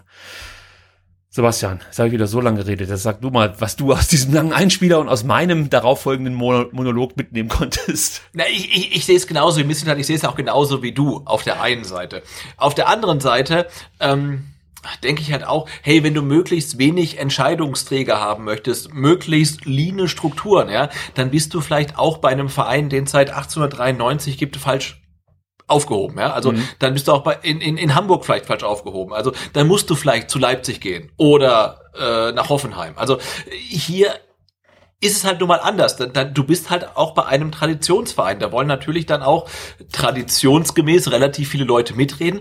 Du hast halt dann auch 70.000 Mitglieder, ähm, die dann über den EV in der AG halt auch glauben, dass sie was zu bestimmen haben. Das ist halt auch einfach so. Ähm, und da, dann bist du dann vielleicht auch hier ähm, an der falschen Stelle, wenn du halt super line Strukturen haben willst. Also ich glaube, es kann trotzdem funktionieren. Das, das hoffe ich zumindestens. Aber ich finde natürlich auch, dass dann der Aufsichtsrat ein Stück weit ähm, recht hat, wenn er sagt, ähm, naja, komm, wir, wir müssen jetzt mal gucken, ähm, dass wir jetzt aus dem VfB Stuttgart äh, nicht den äh, VfB, weiß ich nicht, Rüd-Krücken-Listentat machen wollen. Ne? Also, nee, was ist denn, wenn die alle weg sind. Hey, wir haben bald keine Kohle mehr und ähm, dann kann das Diamantauge nicht nee, mehr nee, in Frankreich Moment, einkaufen. Ganz kurz, gehen, da muss ich sofort intervenieren. Wir haben bald keine Kohle mehr, ist falsch. Wir haben keine Kohle mehr, ist richtig. Der VfB ist im Arsch. Also das muss man so direkt sagen. Also vielleicht äh, könnte das der Verein auch ein bisschen konkreter kommunizieren, weil dann würden äh, vielleicht Fans auch besser verstehen, was aktuell die ganze Situation so besonders schwierig macht für den VfB und man diese Entscheidung, die man jetzt treffen muss, sich nicht leicht machen kann. Das ist nämlich ein entscheidender Punkt bei der Sache. Wenn ich die ganze Zeit so rumtue, als äh, wäre es ja so halbwegs noch alles okay und wir kriegen das schon hin, dann ähm, bin ich ja auch bei dir, dass man sagt, okay, jetzt müssen wir aber erstmal schauen, ähm, dass der Missentat hier nicht komplett überschnappt und den Verein mehr oder weniger übernimmt. Da bin ich ja bei dir, dass man das auch abwägen muss. Aber man muss dazu sagen, Missentat verschließt sich ja auch nicht der inhaltlichen Auseinandersetzung. Das sagt er ja auch. Wir können über Transfers diskutieren, über Trainerverpflichtungen, wenn das mal anstehen würde. Wir können diskutieren, aber am, am Ende entscheiden müssen das zwei Leute und nicht acht. So. Und absolut, absolut. Ja, Gar und, keine Frage. Und, und, aber das ist, Geld ist halt jetzt gerade das Thema schlechthin. Also das muss der Aufsichtsrat auch im Hinterkopf äh, behalten. Also selbst wenn du jetzt einen Sportvorstand verpflichtest, der kostet ja auch wieder Geld. Das ist das eine. Absolut, klar. Das ist das eine Thema. Das andere Thema ist, du riskierst damit den eingeschlagenen Weg. Ja, du wirst also nicht mehr diese Werte generieren, die Sven Missentat jetzt einfach generiert hat. Und da bin ich bei ihm. Ich habe zweieinhalb Jahre hier gearbeitet und habe den Verein finanziell gestärkt. Das ist ein Fakt. Das siehst du einfach. Ja, absolut, da bin ich auch kom kom komplett bei Missentat. So. Also und eigentlich dürfte müsste er von seinen eigenen Transfererlösen erleben können können, um neue Spieler einzukaufen. Stattdessen ähm, muss er halt äh, die Lücken füllen, die Corona und äh, Missmanagement gerissen haben. Also seine Arbeit dient halt gerade zu dem VfB am Leben zu halten. Das ist natürlich für ihn sehr, sehr unbefriedigend. Scheiße. Ja, absolut. Ne? Und da hat er natürlich auf, auf jeden Fall einen Punkt. Aber äh, wie gesagt, ich finde, ein Aufsichtsrat muss halt auch über das Personal hinaus ähm, gucken, ähm, dass man die Strukturen einfach ähm, äh, sichert. Ne? Und absolut. nicht irgendwie auf zwei, drei Personalien aufzubauen, die dann vielleicht irgendwo, wenn ein besseres Angebot kommt, dann weg sind. Und dann stehst du da und sagst, äh, ja, okay, was machen wir jetzt? Ne? Also ja, insofern. Aber ganz kurz, ich muss ich muss ich wieder unterbrechen, ja, gerne, ich will gerne, wissen, gerne. wie machst du das, wenn du jetzt einen externen dazu holst, der vielleicht im Großen und Ganzen einen ähnlichen Weg gehen möchte, wie den, den äh, Rüd, Missentat und Krücken aktuell gehen wollen, sich aber dann doch in der ein oder anderen Entscheidung davon ähm, ein bisschen abwendet. Dann hast du ja das Problem, dass du jemanden geholt hast, der vielleicht nochmal einen anderen Blick drauf hat, sorgst aber dafür, dass es intern einfach ähm, zu Spannungen kommt, die dann ja dem Verein auch wieder nicht gut tun werden. Das weiß man einfach. Also wenn du zwei Leute ja. hast, die dann ja, wo der eine dann einen Spieler verpflichtet, den der andere nicht möchte, davon kann Sven Missentat halt ein Lied singen. Dadurch ist seine Liaison mit Dortmund zu, äh, zu Bruch gegangen, weil er äh, einen spanischen Spieler verpflichten wollte, den ähm, äh, wie heißt er? Äh, Chelsea-Trainer? Gibt's doch gar nicht. Tuchel. Tuchel. Ja, nicht wollte oder andersrum, Tuchel wollte den und Misseltat wollte ihn nicht, jetzt weiß ich es nicht mehr so genau, aber auf jeden Fall äh, ist es an einer, an einer Transferentscheidung, ähm, gescheitert, dass Sven Missentat länger beim BVB geblieben ist und wahrscheinlich jetzt Sportvorstand dort wäre oder halt äh, was Vergleichbares. Also daran siehst du halt, dass es müssen, es müssen halt einfach wirklich Leute sein, die bedingungslos miteinander arbeiten können. Und bedingungslos bedeutet, wir ziehen an einem Strang, wir verfolgen einen Weg. Nicht, weil wir es besser wissen als die anderen, sondern weil es, und das muss man so sagen, der einzige Weg ist. Missentat sagt es doch, wenn ich jetzt alte Spieler verpflichte, kann ich keine Werte generieren und wir haben kein Geld. Wir investieren sozusagen und kriegen nichts mehr raus. Ich zahle für Spieler XY Ablöse, Gehaltspaket 10 Millionen Euro und egal ob der performt oder nicht, am Ende sind die weg, die 10 Millionen Euro.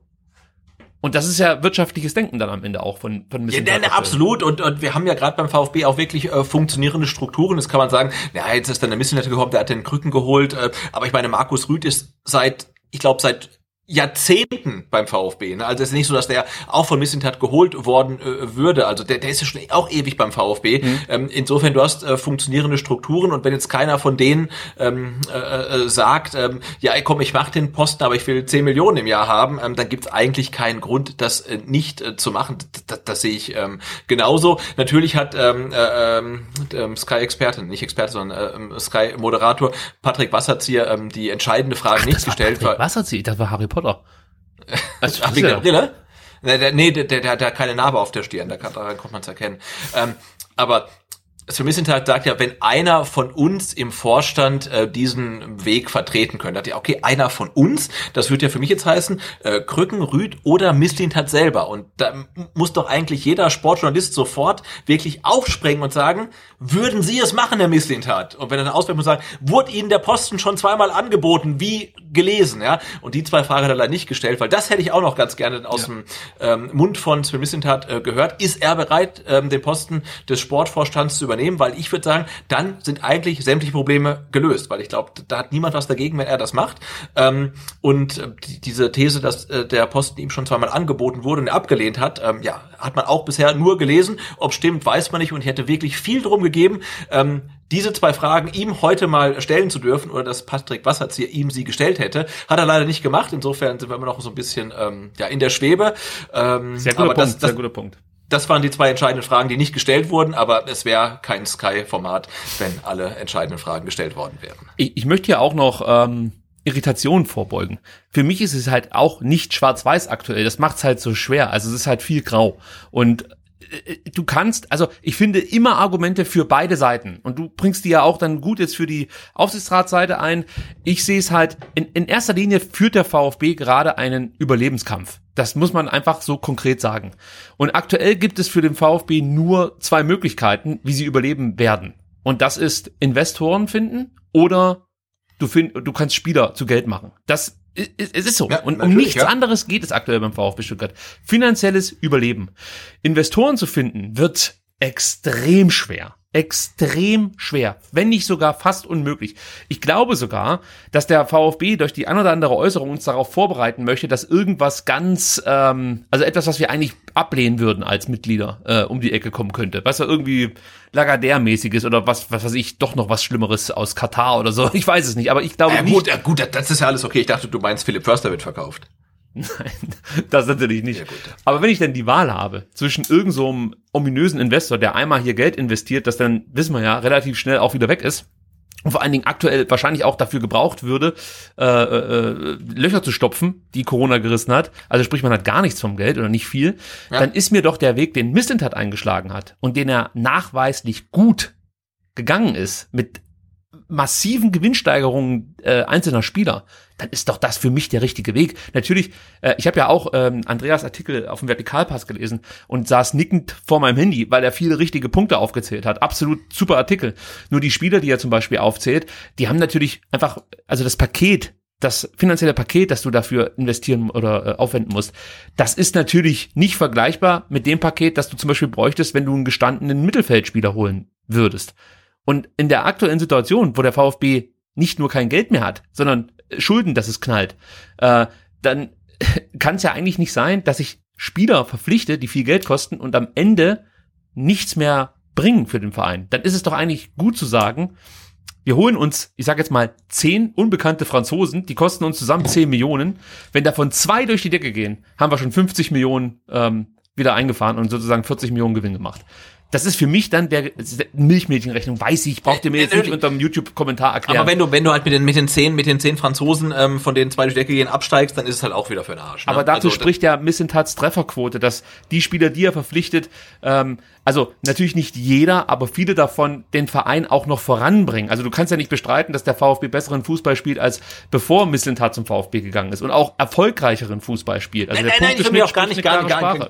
genau, gar nicht hier als Missentat äh, Gegner generieren. Also da, ich glaube, Nee, nee, da das weiß, sind- deswegen sage ich auch immer, dass- aber da, da, da, da sind wir uns ja alle einig. Also der grundsätzliche Weg, den wir in den letzten zweieinhalb Jahren mit Hitzelsberger, mit Misslintat, äh, mit der Umstrukturierung des NLZ eingeschlagen haben, ich glaube, da geht doch wirklich von den 70.000 Mitgliedern, von den 500.000 Fans, da gehen 90 Prozent mit. Der ist richtig, der ist gut, ja. Aber trotzdem muss es ja wirklich ähm, auch erlaubt sein, ein paar Sachen äh, zu hinterfragen. Und, Absolut. äh, die- und, und bei und mir bist du an der richtigen Adresse. Ich habe sie ja selber hinterfragt. Ja, ja. Aber ich, ich, ich meine halt, das merkt man, glaube ich, auch gerade bei unserer Diskussion.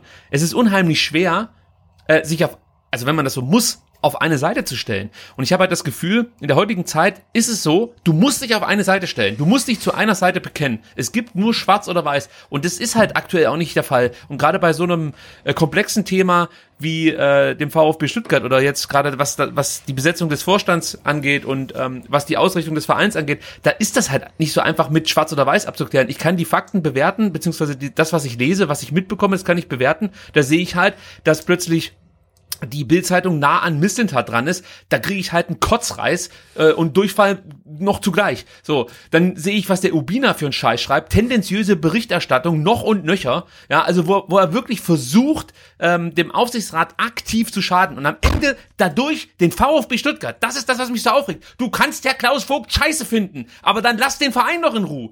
Der Einzige, der am Ende der Arsch ist, ist der Verein. Interessiert mich ein Fick, was Obina von, von Riedmüller, Adrian oder äh, was weiß ich wen hält.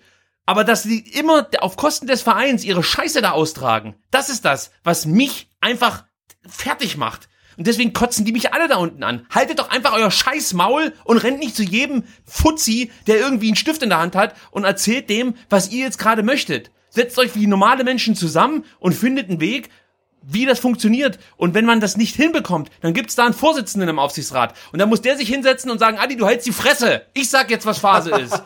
So einfach ist es. Da stellen die Nein, sich manchmal an wie kleine Kinder, die ihre Penisse vergleichen zum ersten Mal. Ey, ohne Witz. Und das ist auch ein Punkt. Es fehlen da Frauen im Aufsichtsrat. Ich bin mir sicher, dass sich der Umgangston Ja, ja, das sofort da- da- ändern würde. ja, Aber da das werden wir nicht hin, hinbekommen. Jetzt habe ich mich wieder aufgeregt. Wollte mich gar nicht aufregen. Ja, aber Mann. aktuell muss man muss muss man sich aufreden, weil wenn man ähm, die die Beteiligten ähm, mal mal reden gehört hat, ne, auch heute wieder ähm, Missint hat dann bei Sky 90, dann kann man sich ja kaum vorstellen, ähm, dass da vernunftbegabte Menschen nicht zu irgendeiner guten Lösung kommen, wenn sich doch alle irgendwie einig sind, wie es weitergehen muss. Ne? Und trotzdem ist es halt so ein riesen Heckmeck und das dann noch irgendwie ähm, unter dem Druck einer verheerenden finanziellen äh, Situation und einer prekären sportlichen Situation und ähm, das, das brauchen wir halt gerade nicht. Ne? Also da muss man wirklich schnellstmöglich ähm, äh, Klarheit reinbringen und äh, das wäre wirklich äh, mein Weihnachtswunsch, dass man jetzt wirklich in diesem Jahr da irgendwie noch äh, wirklich Fakten schaffen kann. Das und dass sich Sven Missentat bei uns meldet. So, und ich möchte noch was sagen. Im Aufsichtsrat, das ist das, was ich mitbekommen habe, ist man sich nicht einig, ob der Weg so weitergeführt werden soll. Ja, aber das ist ja auch völlig okay. Also- ja, ja, aber das wird ja auch Nein, so nein, aber ich finde, also im Aufsichtsrat sitzen, sitzen sieben Leute. Es sollten wie viel sein? Neun? Neun, sieben sitzen, ja, beziehungsweise genau, jetzt ist sieben halt von neun neu sind drin. dazugekommen. Und, Ja. Genau, und das ist ja völlig okay, dass sich sieben Leute nicht einer Meinung sind. Und wenn da irgendwelche Traditionalisten sitzen und sagen, beim VfB Stuttgart sollten nur Schwaben spielen, ja, meine Güte, dann ist es halt so. Aber wenn das einer ist oder es sind zwei, dann gibt's fünf, die sagen, nö, ist halt nicht so. Dann stimmt ab. Demokratie, 5 zu 2, das Ding ist durch, ne? Aber du kannst dann nicht darauf warten, dass du, dass du dann ähm, wirklich eine einstimmige Entscheidung hast. Das ist genauso wie wenn du in Deutschland dann darauf wartest, dass 100 Prozent äh, sich impfen lassen. Das wird nicht passieren, ja? Und dann musst du irgendwann sagen, es ist halt so, komm, wir, wir stimmen ab und dann haben wir eine Entscheidung. ja, es sorgt halt aktuell für massive Spannungen im Verein und das Ja, finde ich unnötig und aufgrund der finanziellen Situation auch fahrlässig, ja. Und äh, nochmal, wenn du dann halt mit so Leuten wie Ubina und der Bild ins Bett steigst, ja, du siehst ja, guck mal, wenn, wenn du jetzt einfach siehst, wie Mislintat über den VfB spricht, über die aktuelle Situation, wertet Mislintat, wie ebenfalls von der STZ behauptet, die, den äh, gesamten Auswahlprozess als Ausdruck fehlender Wertschätzung und fehlenden Vertrauens? Ich finde, er drückt es nicht so krass aus. Sondern für mich hört sich Nee, eher nee, so nee, an, als ob er sagt, Leute, wir müssen ein bisschen aus dem Pott kommen, wir brauchen Sicherheit. Genau. So. Und er sagt ja auch, ne, seit zweieinhalb Jahren äh, leisten wir hier aus meiner Sicht gute Arbeit. Und wenn ihr anderer Meinung seid, dann, dann sagt das. Aber wenn ihr der gleichen Meinung seid, dann spricht doch nichts dagegen. Und wie gesagt, für mich ist die Kernfrage, er sagt, einer von uns sollte diesen Weg im, Au- im Vorstand dann vertreten. Und da ist halt meine Frage, hey, machst du's? Und wenn nicht, ähm, warum nicht? Ne? Die Frage, wie gesagt, wurde leider nicht gestellt. Weil das ist für mich ak aktuell die Kernfrage. Weil ich glaube, äh, wenn Sven Mislintat signalisieren würde, dass er den Sportvorstand macht, ähm, dann spricht wahrscheinlich auch im Aufsichtsrat ähm, so gut wie nichts dagegen. Komm, zum Abkühlen nochmal ein Wollen. Sie oh, Moment, das war vermeiden- zu schnell. Zum Abkühlen nochmal Sven Mislintat. Wollen Sie vermeiden, dass Ihnen jemand vor die Nase gesetzt wird, der Ihnen letztlich dann äh, mehr oder minder oder der Ihnen Transfers abnickt? Nee, ich will, ich will, oder was heißt ich will, ich möchte sehr gerne, dass diesen Weg, den wir eingeschlagen haben, der eine klare Konzeption hat, eine klare Philosophie hat, eine Identität dieses Clubs wiederbelebt hat, mit der eben sich alle identifizieren können, jung, wild, dynamisch und natürlich auch wirtschaftlich lukrativer ist, weil wir Werte generieren können mit diesem Weg, die wir generieren müssen, um überhaupt wachsen zu können, dass der beibehalten werden kann. Und dann kann es meines Erachtens ein sehr klares Commitment dazu geben, in dem eben wir gestärkt werden in dem, was wir tun. Und wie soll das aussehen? Das, soll das personell unterfüttert werden? Kann es, kann es, bleibt aber nicht meine Aufgabe, das zu entscheiden. Aber es ist natürlich so, dass derjenige, der es mitgetragen hat, eben in vorstehender, Vorstandsvorsitzender, Sportvorstandposition eben geht. Und dann ist doch ganz klar, dass wir gern wissen würden, was da passiert. Und, und wie geht es weiter? Was, wie ist Ihr Kenntnisstand? Kein neuer Kenntnisstand. Also es ist nach wie vor eine externe Lösung möglich, weil zwischendurch hieß es, es soll intern besetzt werden. Jetzt gab es gestern, glaube ich, nochmal eine Wolte. Eine was gab? Eine Dreh, also eine Wendung. Ähm, es gibt keine klaren Aussagen im Moment dazu. Ähm, es ist weiterhin eine inhaltliche und offene Diskussion. Ähm, und eine Entscheidung, dass es keinen gibt, ist ja auch keine, sondern es ist eine vertagte. So sieht's aus. Und wenn das stimmt, was Sven Missentat gesagt hat, dass es bislang keine klare Äußerung dazu gibt, tut mir leid, da habe ich kein Verständnis für. Wir Ja. machen jetzt seit einer Woche hier mit dieser Scheiße rum und der sitzt jetzt da und sagt, ja gut, die Entscheidung wurde erstmal vertagt und es liegt nicht daran, dass ähm, man sich praktisch gegen den externen Sportvorstand entschieden hat. Das ist nämlich falsch. Auch das wurde ja berichtet von den gut informierten Quellen. Ähm, es ist absolut Bullshit, muss man ja sagen, hat der Sven Missentat gerade eben gesagt, sondern im Endeffekt möchte der Aufsichtsrat jetzt erstmal ähm, die Vorstandsvorsitzendenstelle besetzen. Da deutet vieles darauf hin, dass es ähm, Alexander Werle oder Jochen Sauer werden soll. Ähm, und dann möchte man diese Entscheidung sozusagen zusammen mit dem neuen Vorstandsvorsitzenden treffen. Und das heißt natürlich, dass eine neue oder eine externe Lösung noch überhaupt nicht vom Tisch ist. Und ich muss nochmal die Stuttgarter Zeitung hier zitieren, die behauptet hat, Missentat fordert Markus Rüth. Ja, das schrieb ja Ubina. Er fordert Markus Rüth als Sportvorstand. Für mich hört sich das nicht so an, als ob Missentat irgendwas fordert, sondern er wünscht sich vielleicht jemanden wie Rüth und meinetwegen auch einen Krücken. Und er wünscht sich vor allem ein klares Commitment und eine klare Ansage, was jetzt hier Phase ist. Wir brauchen doch keinen verfickten Vorstandsvorsitzenden. Ich sitze doch gerade, wo drückt denn jetzt gerade der Schuh? Dir brennt ja gerade die Bude lichterloh, weil der wichtigste Mann aktuell im Verein gerne wissen würde, wie es für ihn weitergeht. Und wir suchen erstmal äh, einen, einen Vorstandsvorsitzenden, den der Verein in den letzten zehn Jahren genauso oft gebraucht hat, wie ich einen Pickel am Arsch. Also wirklich, das, ich verstehe das einfach nicht. Kommt doch mal aus dem Arsch raus. Darum geht's doch einfach jetzt nur, das wieder einzufangen, vernünftig mit den Mitarbeitern zu reden, ja, und vielleicht dann auch mal sich in irgendeine Fernsehsendung zu setzen und nicht irgendwas schwurbeln, sondern einfach mal klar artikulieren, so wie es Sven Missentat auch getan hat, an was es gerade hängt. Was ist euer Problem? Was habt ihr vor? Wo wollt ihr hin? Mit wem wollt ihr wohin? Und warum, Gottverdammt, muss Alexander Werle zum VfB kommen? Will ich auch wissen. Mein Meinst, der, Gott, dann, mich so auf. meinst, meinst, der holt dann ähm, Horst Held als Mislintat-Nachfolger? Ich weiß es nicht. Egal wer kommt, Sebastian. Da kannst du einen Spongebob hinsetzen. Es wäre alles äh, scheiße. Es wäre alles scheiße, was, was, Ja, absolut. was Ja, ja, nach, nach Missentat kommt, in der aktuellen Situation. Für mich ist gerade keine Zeit für Experimente. Das ist das Ding. Du kannst nicht einen erfolgreichen Weg verlassen, nur weil eine Person den Verein verlässt. Thomas Hitzesberger. Wir haben gesagt, es kann nicht sein, wenn der Hitzesberger seinen Vertrag nicht verlängert, dass hier alles zusammenbricht. Und wenn das der Fall ist, dann sind die Strukturen falsch. Und Ja. ich fand, der Lennart Sauerwald hat es auf den Punkt gebracht. Dann wird einfach das eindeutig sichtbar, was offensichtlich ähm, der Fall ist, dass der Verein intrinsisch, intrinsisch einfach ein Vertrauensproblem hat, ja. und ein Kommunikationsproblem und das wäre fatal, weil diese Probleme würden auch mit einem anderen Sportvorstand, Sportdirektor oder wen auch immer weiterhin bestehen bleiben. Das ist für mich etwas, daran muss man den Aufsichtsrat messen und daran muss der Aufsichtsrat arbeiten, dass das besser wird. Man muss jetzt die, die wichtigen Entscheidungen treffen und nicht so einen Scheiß wie einen Vorstandsvorsitzenden jetzt auf einmal vorziehen, nur damit man sich am besten danach hinter diesen Vorstandsvorsitzenden verstecken ja. kann, wenn es um die Entscheidung äh, des Sportvorstands geht. Ja, das wäre nämlich der nächste Hammer. Ja, also wenn man ja, das kann ja auch nicht sein, dass das beschädigt. Genau, dass ein, dass ein frisch verpflichteter Sportvorstand jetzt dann, äh, äh, Entschuldigung, ein frisch verpflichteter Vorstandsvorsitzender ähm, jetzt eine so weitreichende Entscheidung quasi als erste Amtshandlung trifft, ähm, statt des Aufsichtsrats, die ja wirklich jetzt einen Überblick haben auch über die letzten Jahre. Also da ist der Aufsichtsrat in der Verantwortung und die müssen jetzt tatsächlich eine Ansage machen. Ne? Es könnte nur sein, dass man sich für Jochen Sauer entscheidet, der theoretisch auch als Doppellösung in Frage käme. Also der könnte auch Vorstandsvorsitzender und Sportvorstand äh, in Personalunion äh, sein, weil Sauer natürlich auch sportliche Kompetenzen vorweisen kann, im Gegensatz zu Werle, der einfach nur gute Kontakte zu diversen Medien hat. Ansonsten tut mir leid, also ich, ich finde sonst nichts, was mich überzeugt. Aber gut.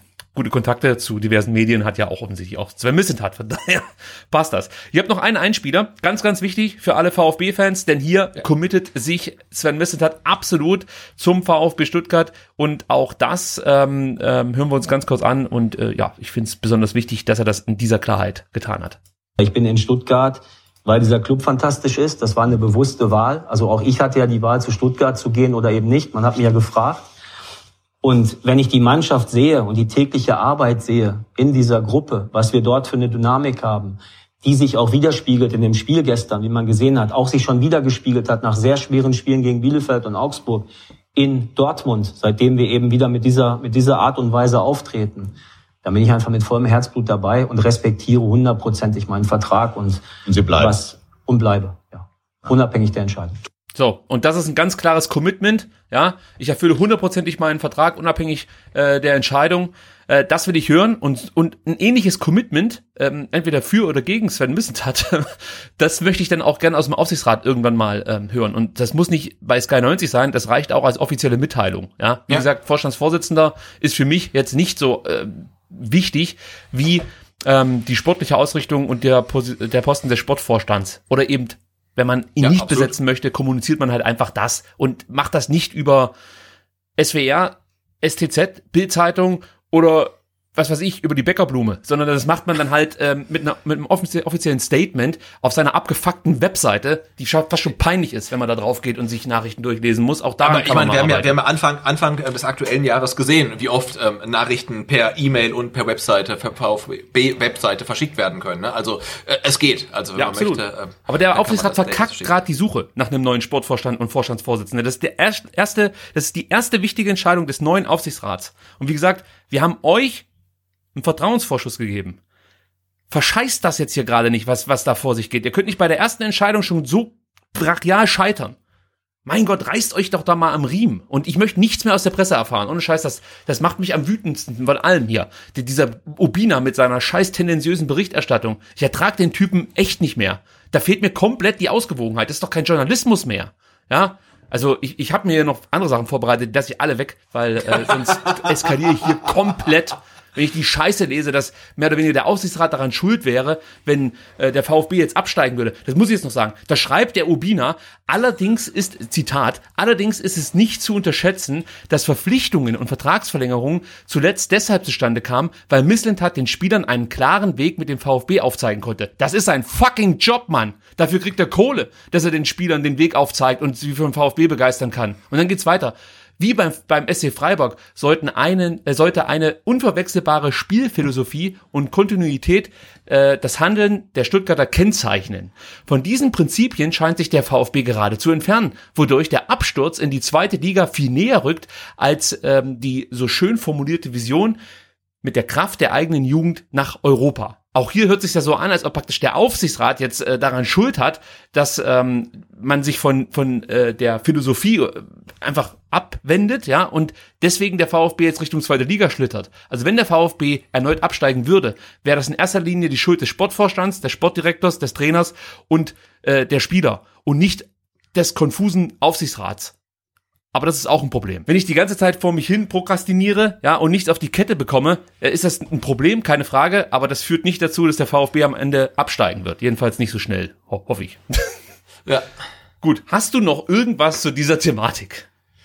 Äh, nee, wie gesagt, nur noch mal ein Wunsch, dass man irgendwie ähm, bis zum Ende des Jahres das sind jetzt noch äh, wie viel äh, zwei Wochen gut, zweieinhalb Ja. Wochen, äh, dass man da irgendwie Klarheit reinbekommt. Weil ich finde, das Verheerende ist ja, es scheint ja keine unlösbare Aufgabe zu sein, sondern die Sachen liegen ja eigentlich klar auf dem Tisch. Und man muss sich vielleicht nur mal dann wirklich zusammensetzen ähm, und mal richtig miteinander sprechen und vielleicht nicht über die Presse, schon gar nicht über die Bildzeitung. Um, und äh, ich muss auch sagen, nachdem ich in der letzten äh, Folge ja doch relativ ungehalten war, äh, wegen des ähm, Auftritts äh, von Sven Mislintat bei ähm, äh, Trottel TV, äh, nee, äh, Bild Live heißt, äh, bin ich jetzt äh, tatsächlich wieder ein bisschen versöhnt, weil äh, das heute bei SK90, das fand ich von ihm richtig stark, also sehr verbindlich, ähm, äh, klar kommuniziert und ähm, das hat mir tatsächlich so ja wieder ein bisschen Mut gegeben. Dann sind wir schon auf der Zielgerade. Schauen noch ganz kurz im NLZ vorbei. Ähm, die U21 hat am Wochenende am Samstag 1 zu 3 gegen Hessen-Kassel verloren. Falco Michel erzielte das zwischenzeitliche 1 zu 2 vom Elfmeterpunkt. Ja, und die U21 kann jetzt äh, vorweisen, dass man aus den letzten zwölf Spielen gerade mal eins gewinnen konnte. Und es tut mir wirklich leid, wir hören nach den Niederlagen immer wieder die gleichen Floskeln, unglückliche Niederlage, Potenzial nicht abgerufen, gegen körperlich robuste Teams tun wir uns schwer, aber auf dem Platz sehe ich keine Entwicklung. Die Mannschaft hinterlässt zu selten einen motivierten Eindruck und äh, fällt wirklich bei der geringsten Gegenwehr auseinander. Das Team wirkt taktisch und von der Einstellung her nicht gut vorbereitet. Klar, Fahrenhorst probiert viel, wird auch dazu gezwungen aufgrund von Verletzungen, aber seine Ideen greifen aktuell nicht. Der Evolutionsprozess seiner Mannschaft der, geriet zunächst in Stocken, das haben wir ja miterlebt, wir waren häufig live dabei und kehrt sich jetzt sogar um. Und das ist einfach ein Problem. Und man muss das relativ schnell jetzt auf die Kette bekommen, denn in der Tabelle steht man jetzt auf Platz 14, zwei Punkte vor dem ersten richtigen Abstiegsplatz. Man hat jetzt am Freitag um 19 Uhr noch ein Spiel gegen Asturia Waldorf, dann ist Winterpause. Und ganz ehrlich, das Projekt beim VfB, ja, also wir haben ja jetzt auch über Missentats Ideen und so gesprochen, ähm, das beinhaltet mit Sicherheit nicht, dass die zweite Mannschaft in der fünften Liga rumgurkt, sondern die vierte Liga ist das Mindeste. Und eigentlich ist die dritte Liga das Ziel, auch wenn man das so nicht offen kommuniziert. Es muss einfach das Ziel sein. Wenn ich die Transferpolitik von Sven Missentat sehe, dann muss einfach ein Spieler wie Enzo Mio in Wahrheit Fagier in der dritten Liga gefordert werden und sich dann vielleicht auch an die härtere Ga- Gangart im Seniorenfußball gewöhnen können. Und das kann er halt nicht in der fünften Liga auf irgendeinem Stoppelacker in Bad Salzuflen, obwohl das spielen sie ja gar nicht, denn Göppingen oder so. so. Das ist meine Geburtsstadt, also hör mal auf damit Bad Salzuflen. Und Thomas Helmer kommt aus Bad Salzuflen. Okay, ich nehme alles zurück. Ja. Aber die zweite Mannschaft muss besser werden. das, das, das ist richtig. Äh, weil du hast gesagt, ne, am Freitag äh, spielen sie nochmal ähm, gegen Asturia Waldorf. Äh, die sind zwei Punkte vom VfB 2, also die könnte man auch einholen, wäre nicht ganz unwichtig, weil dann ist Winterpause bis äh, Mitte Februar. Und ich glaube, da möchtest du nicht auf so einem ganz schlechten Tabellenplatz überwintern, sondern vielleicht auch so ein bisschen Hoffnung haben. Aber das sieht äh, aktuell tatsächlich nicht ganz so gut aus. Muss man leider so sagen. Die U19 macht uns da mehr Freude, denn die zieht ins Halbfinale des DFB-Pokals der Junioren ein. 2 zu 1 heißt es am Ende gegen Fortuna Düsseldorf im Viertelfinale am vergangenen Samstag. Raul Paula in der neunten Minute und Luis Ribeiro in der 13. Minute erzielten die 2-0-Führung. Luca Tissen kam dann ähm, in der 26. Minute für die Düsseldorfer zu einem guten Abschluss, der dann zum Anschlusstreffer führte, aber dabei blieb es. Der VfB also mal wieder die Pokalmannschaft wie schon 2019, ja, Der, genau. ja, genau, der Titelverteidiger. Genau, so ist es. Ähm, steht jetzt, wie gesagt, im Halbfinale. Gegen wen es dann im März gehen wird, steht, soweit ich weiß, noch nicht fest. Heute gab's noch Spiele. Ich, ich meine, Hertha gegen Bayern hat heute gespielt, aber ich, ich hab's, ich hab's nicht geschafft, mir das auch noch ähm, drauf zu äh, schaffen, gegen wen oder wer jetzt als Option in Frage käme für den VfB. Ich weiß nur, im Viertelfinale waren noch Freiburg, Hertha, Leipzig, Bayern, Dortmund und Hannover. Ja, komm, ich sag's dir. Ähm, also der VfB 2 zu 1 gegen äh, Düsseldorf. Dortmund gewinnt 3 zu 1 nach Verlängerung gegen Hannover 96. Die Bayern gewinnen nach 0 zu 1 äh, in der Halbzeit noch 4 zu 3 gegen die Hertha.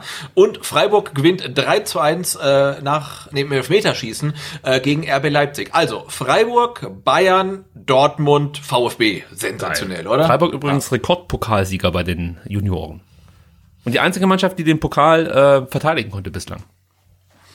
Und jetzt müssen wir gucken. Gelost ist noch nicht, ähm, Okay. aber das ist ja echt ein, glaube ich, also, aber es ist ein illustres Feld, ne? Ja, hast du einen Wunsch los? Ich, also ich persönlich würde gerne die Bayern nehmen, weil die äh, sehr wankelmütig daherkommen in diesem Jahr. Ja, in der, hat, der, hat die U19 ja in der Liga komplett abgefespert, ne? Also. Mhm. TBD im Alleingang. Aha, jetzt pass mal, nächster Spieltag. Ähm, nee, es ist noch nicht ausgelost. Also das Halbfinale, äh, da müssen wir warten. Also, mögliche Gegner, Freiburg, München oder Dortmund. Okay, jetzt ist Winterpause. Weiter geht es am 6.2. in Nürnberg, da dann zum Spitzenspiel. Oh ja. Keine Vorentscheidung in Sachen Meisterschaftskampf in der U19 Bundesliga.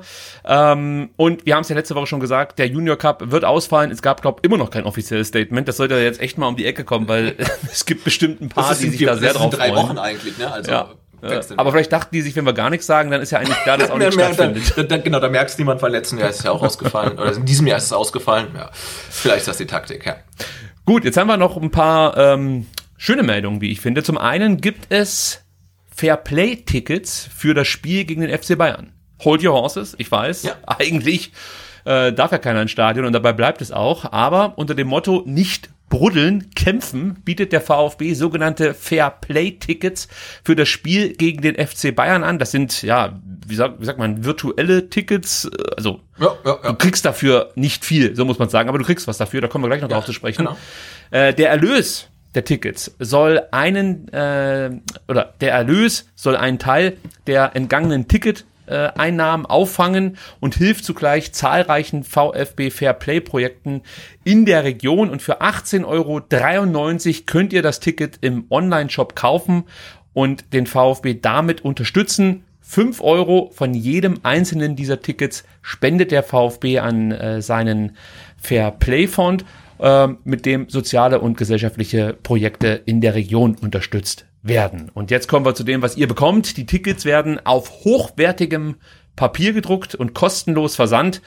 Ähm, und auf der Webseite des VfB Stuttgart heißt es dazu, ihr könnt es euch also als Erinnerung einrahmen, in die Ticketsammlung einsortieren oder als besonderes Geschenk weitergeben. Also wenn ihr dem VfB eine Freude machen wollt und euch auch mit einem schön ausgedruckten Ticket auf hochwertigem Papier, dann holt euch für 18,93 Euro so ein Ticket und ja, helft dem äh, übel in den Seilen hängenden, finanziell schwer angeschlagenen VfB Stuttgart äh, mit so einem digitalen Fairplay-Ticket. Sebastian, das ist eine gute Idee, oder? Also ich finde schon, und vor allen Dingen finde ich schön, dass das ja eine Idee war, die ähm, ja so von den Fans an den VfB herangetragen wurde, weil es gab ja das auch schon bei anderen Vereinen, ich glaube bei Bochum zum Beispiel, die das schon ähm, in Zeiten der Geisterspiele gemacht haben und da auch relativ viel Resonanz hatten. Und das war tatsächlich jetzt eine Aktion, ähm, die vielleicht dann, meine ich sogar aus der Twitter-Bubble, äh, an Thomas Hitzberger, an den VfB herangetragen wurde, wo gesagt wurde, hey, ähm, macht doch einfach virtuelle Tickets, also wir würden euch gerne unterstützen. Ähm, und der VfB, VfB hat jetzt relativ zeitnah umgesetzt und so äh, kann man jetzt ähm, ja die heiß begehrten Bayern-Tickets kaufen, muss aber nicht im Stadion sein, aber äh, ja, kann dem VfB was Gutes tun und wie gesagt, von den 18,93 gehen 5 Euro ähm, an FC, ähm, nicht an FC Fairplay, sondern an den VfB Fairplay, so ist es. Und äh, ja, damit werden dann halt wirklich soziale, gesellschaftliche Projekte unterstützt. Ähm, heute gab es auch einen Tweet vom VfB. Äh, Thomas Hitzberger war äh, im Olgele, ähm, hat sich da mal ein bisschen informieren lassen, was da halt gerade so abgeht. Ähm, und auch das Olgele profitiert zum Beispiel, glaube ich, von diesen Spenden. Also auf jeden Fall eine gute Sache. Also wenn ihr äh, die 18,93 Euro noch übrig habt, dann, dann macht das. Klar, jetzt kann man sagen, der VfB, ähm, die beschäftigen ähm, Fußballspieler, die Millionen dafür verdienen, dass sie gegen den Ball kicken. Aber wie gesagt, ein Teil des Geldes äh, geht auch ähm, an soziale Einrichtungen, die äh, wirklich unterstützenswert sind.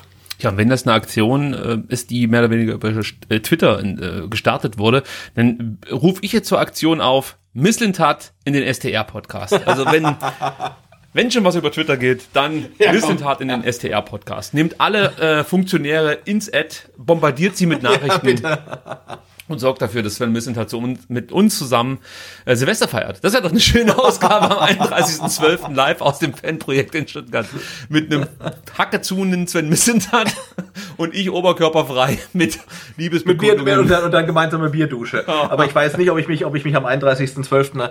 Ähm, auf der Hauptstädter Straße sicher fühlen würde. Also das stimmt. Also mit Sven Missentat würde ich mich überall Ja, auf jeden Fall, auf jeden Fall. Gut, dann haben wir noch eine Aktion, über die wir sprechen müssen. Und ähm, die finde ich äh, auch sehr, sehr gut. Und zwar ja, toll, ja. Hashtag dranbleiben BW. Äh, das ist eine Impfaktion im Neckarstadion. Also Profivereine rufen in ganz Baden-Württemberg gemeinsam mit der Landesregierung zur Corona-Impfung auf. Und am 15. und 16. Dezember, also am Mittwoch und Donnerstag, wenn ihr es hört, diese Woche, findet ähm, diesbezüglich eine landesweite 24-Stunden-Impfaktion in Stadien und Sporthallen statt.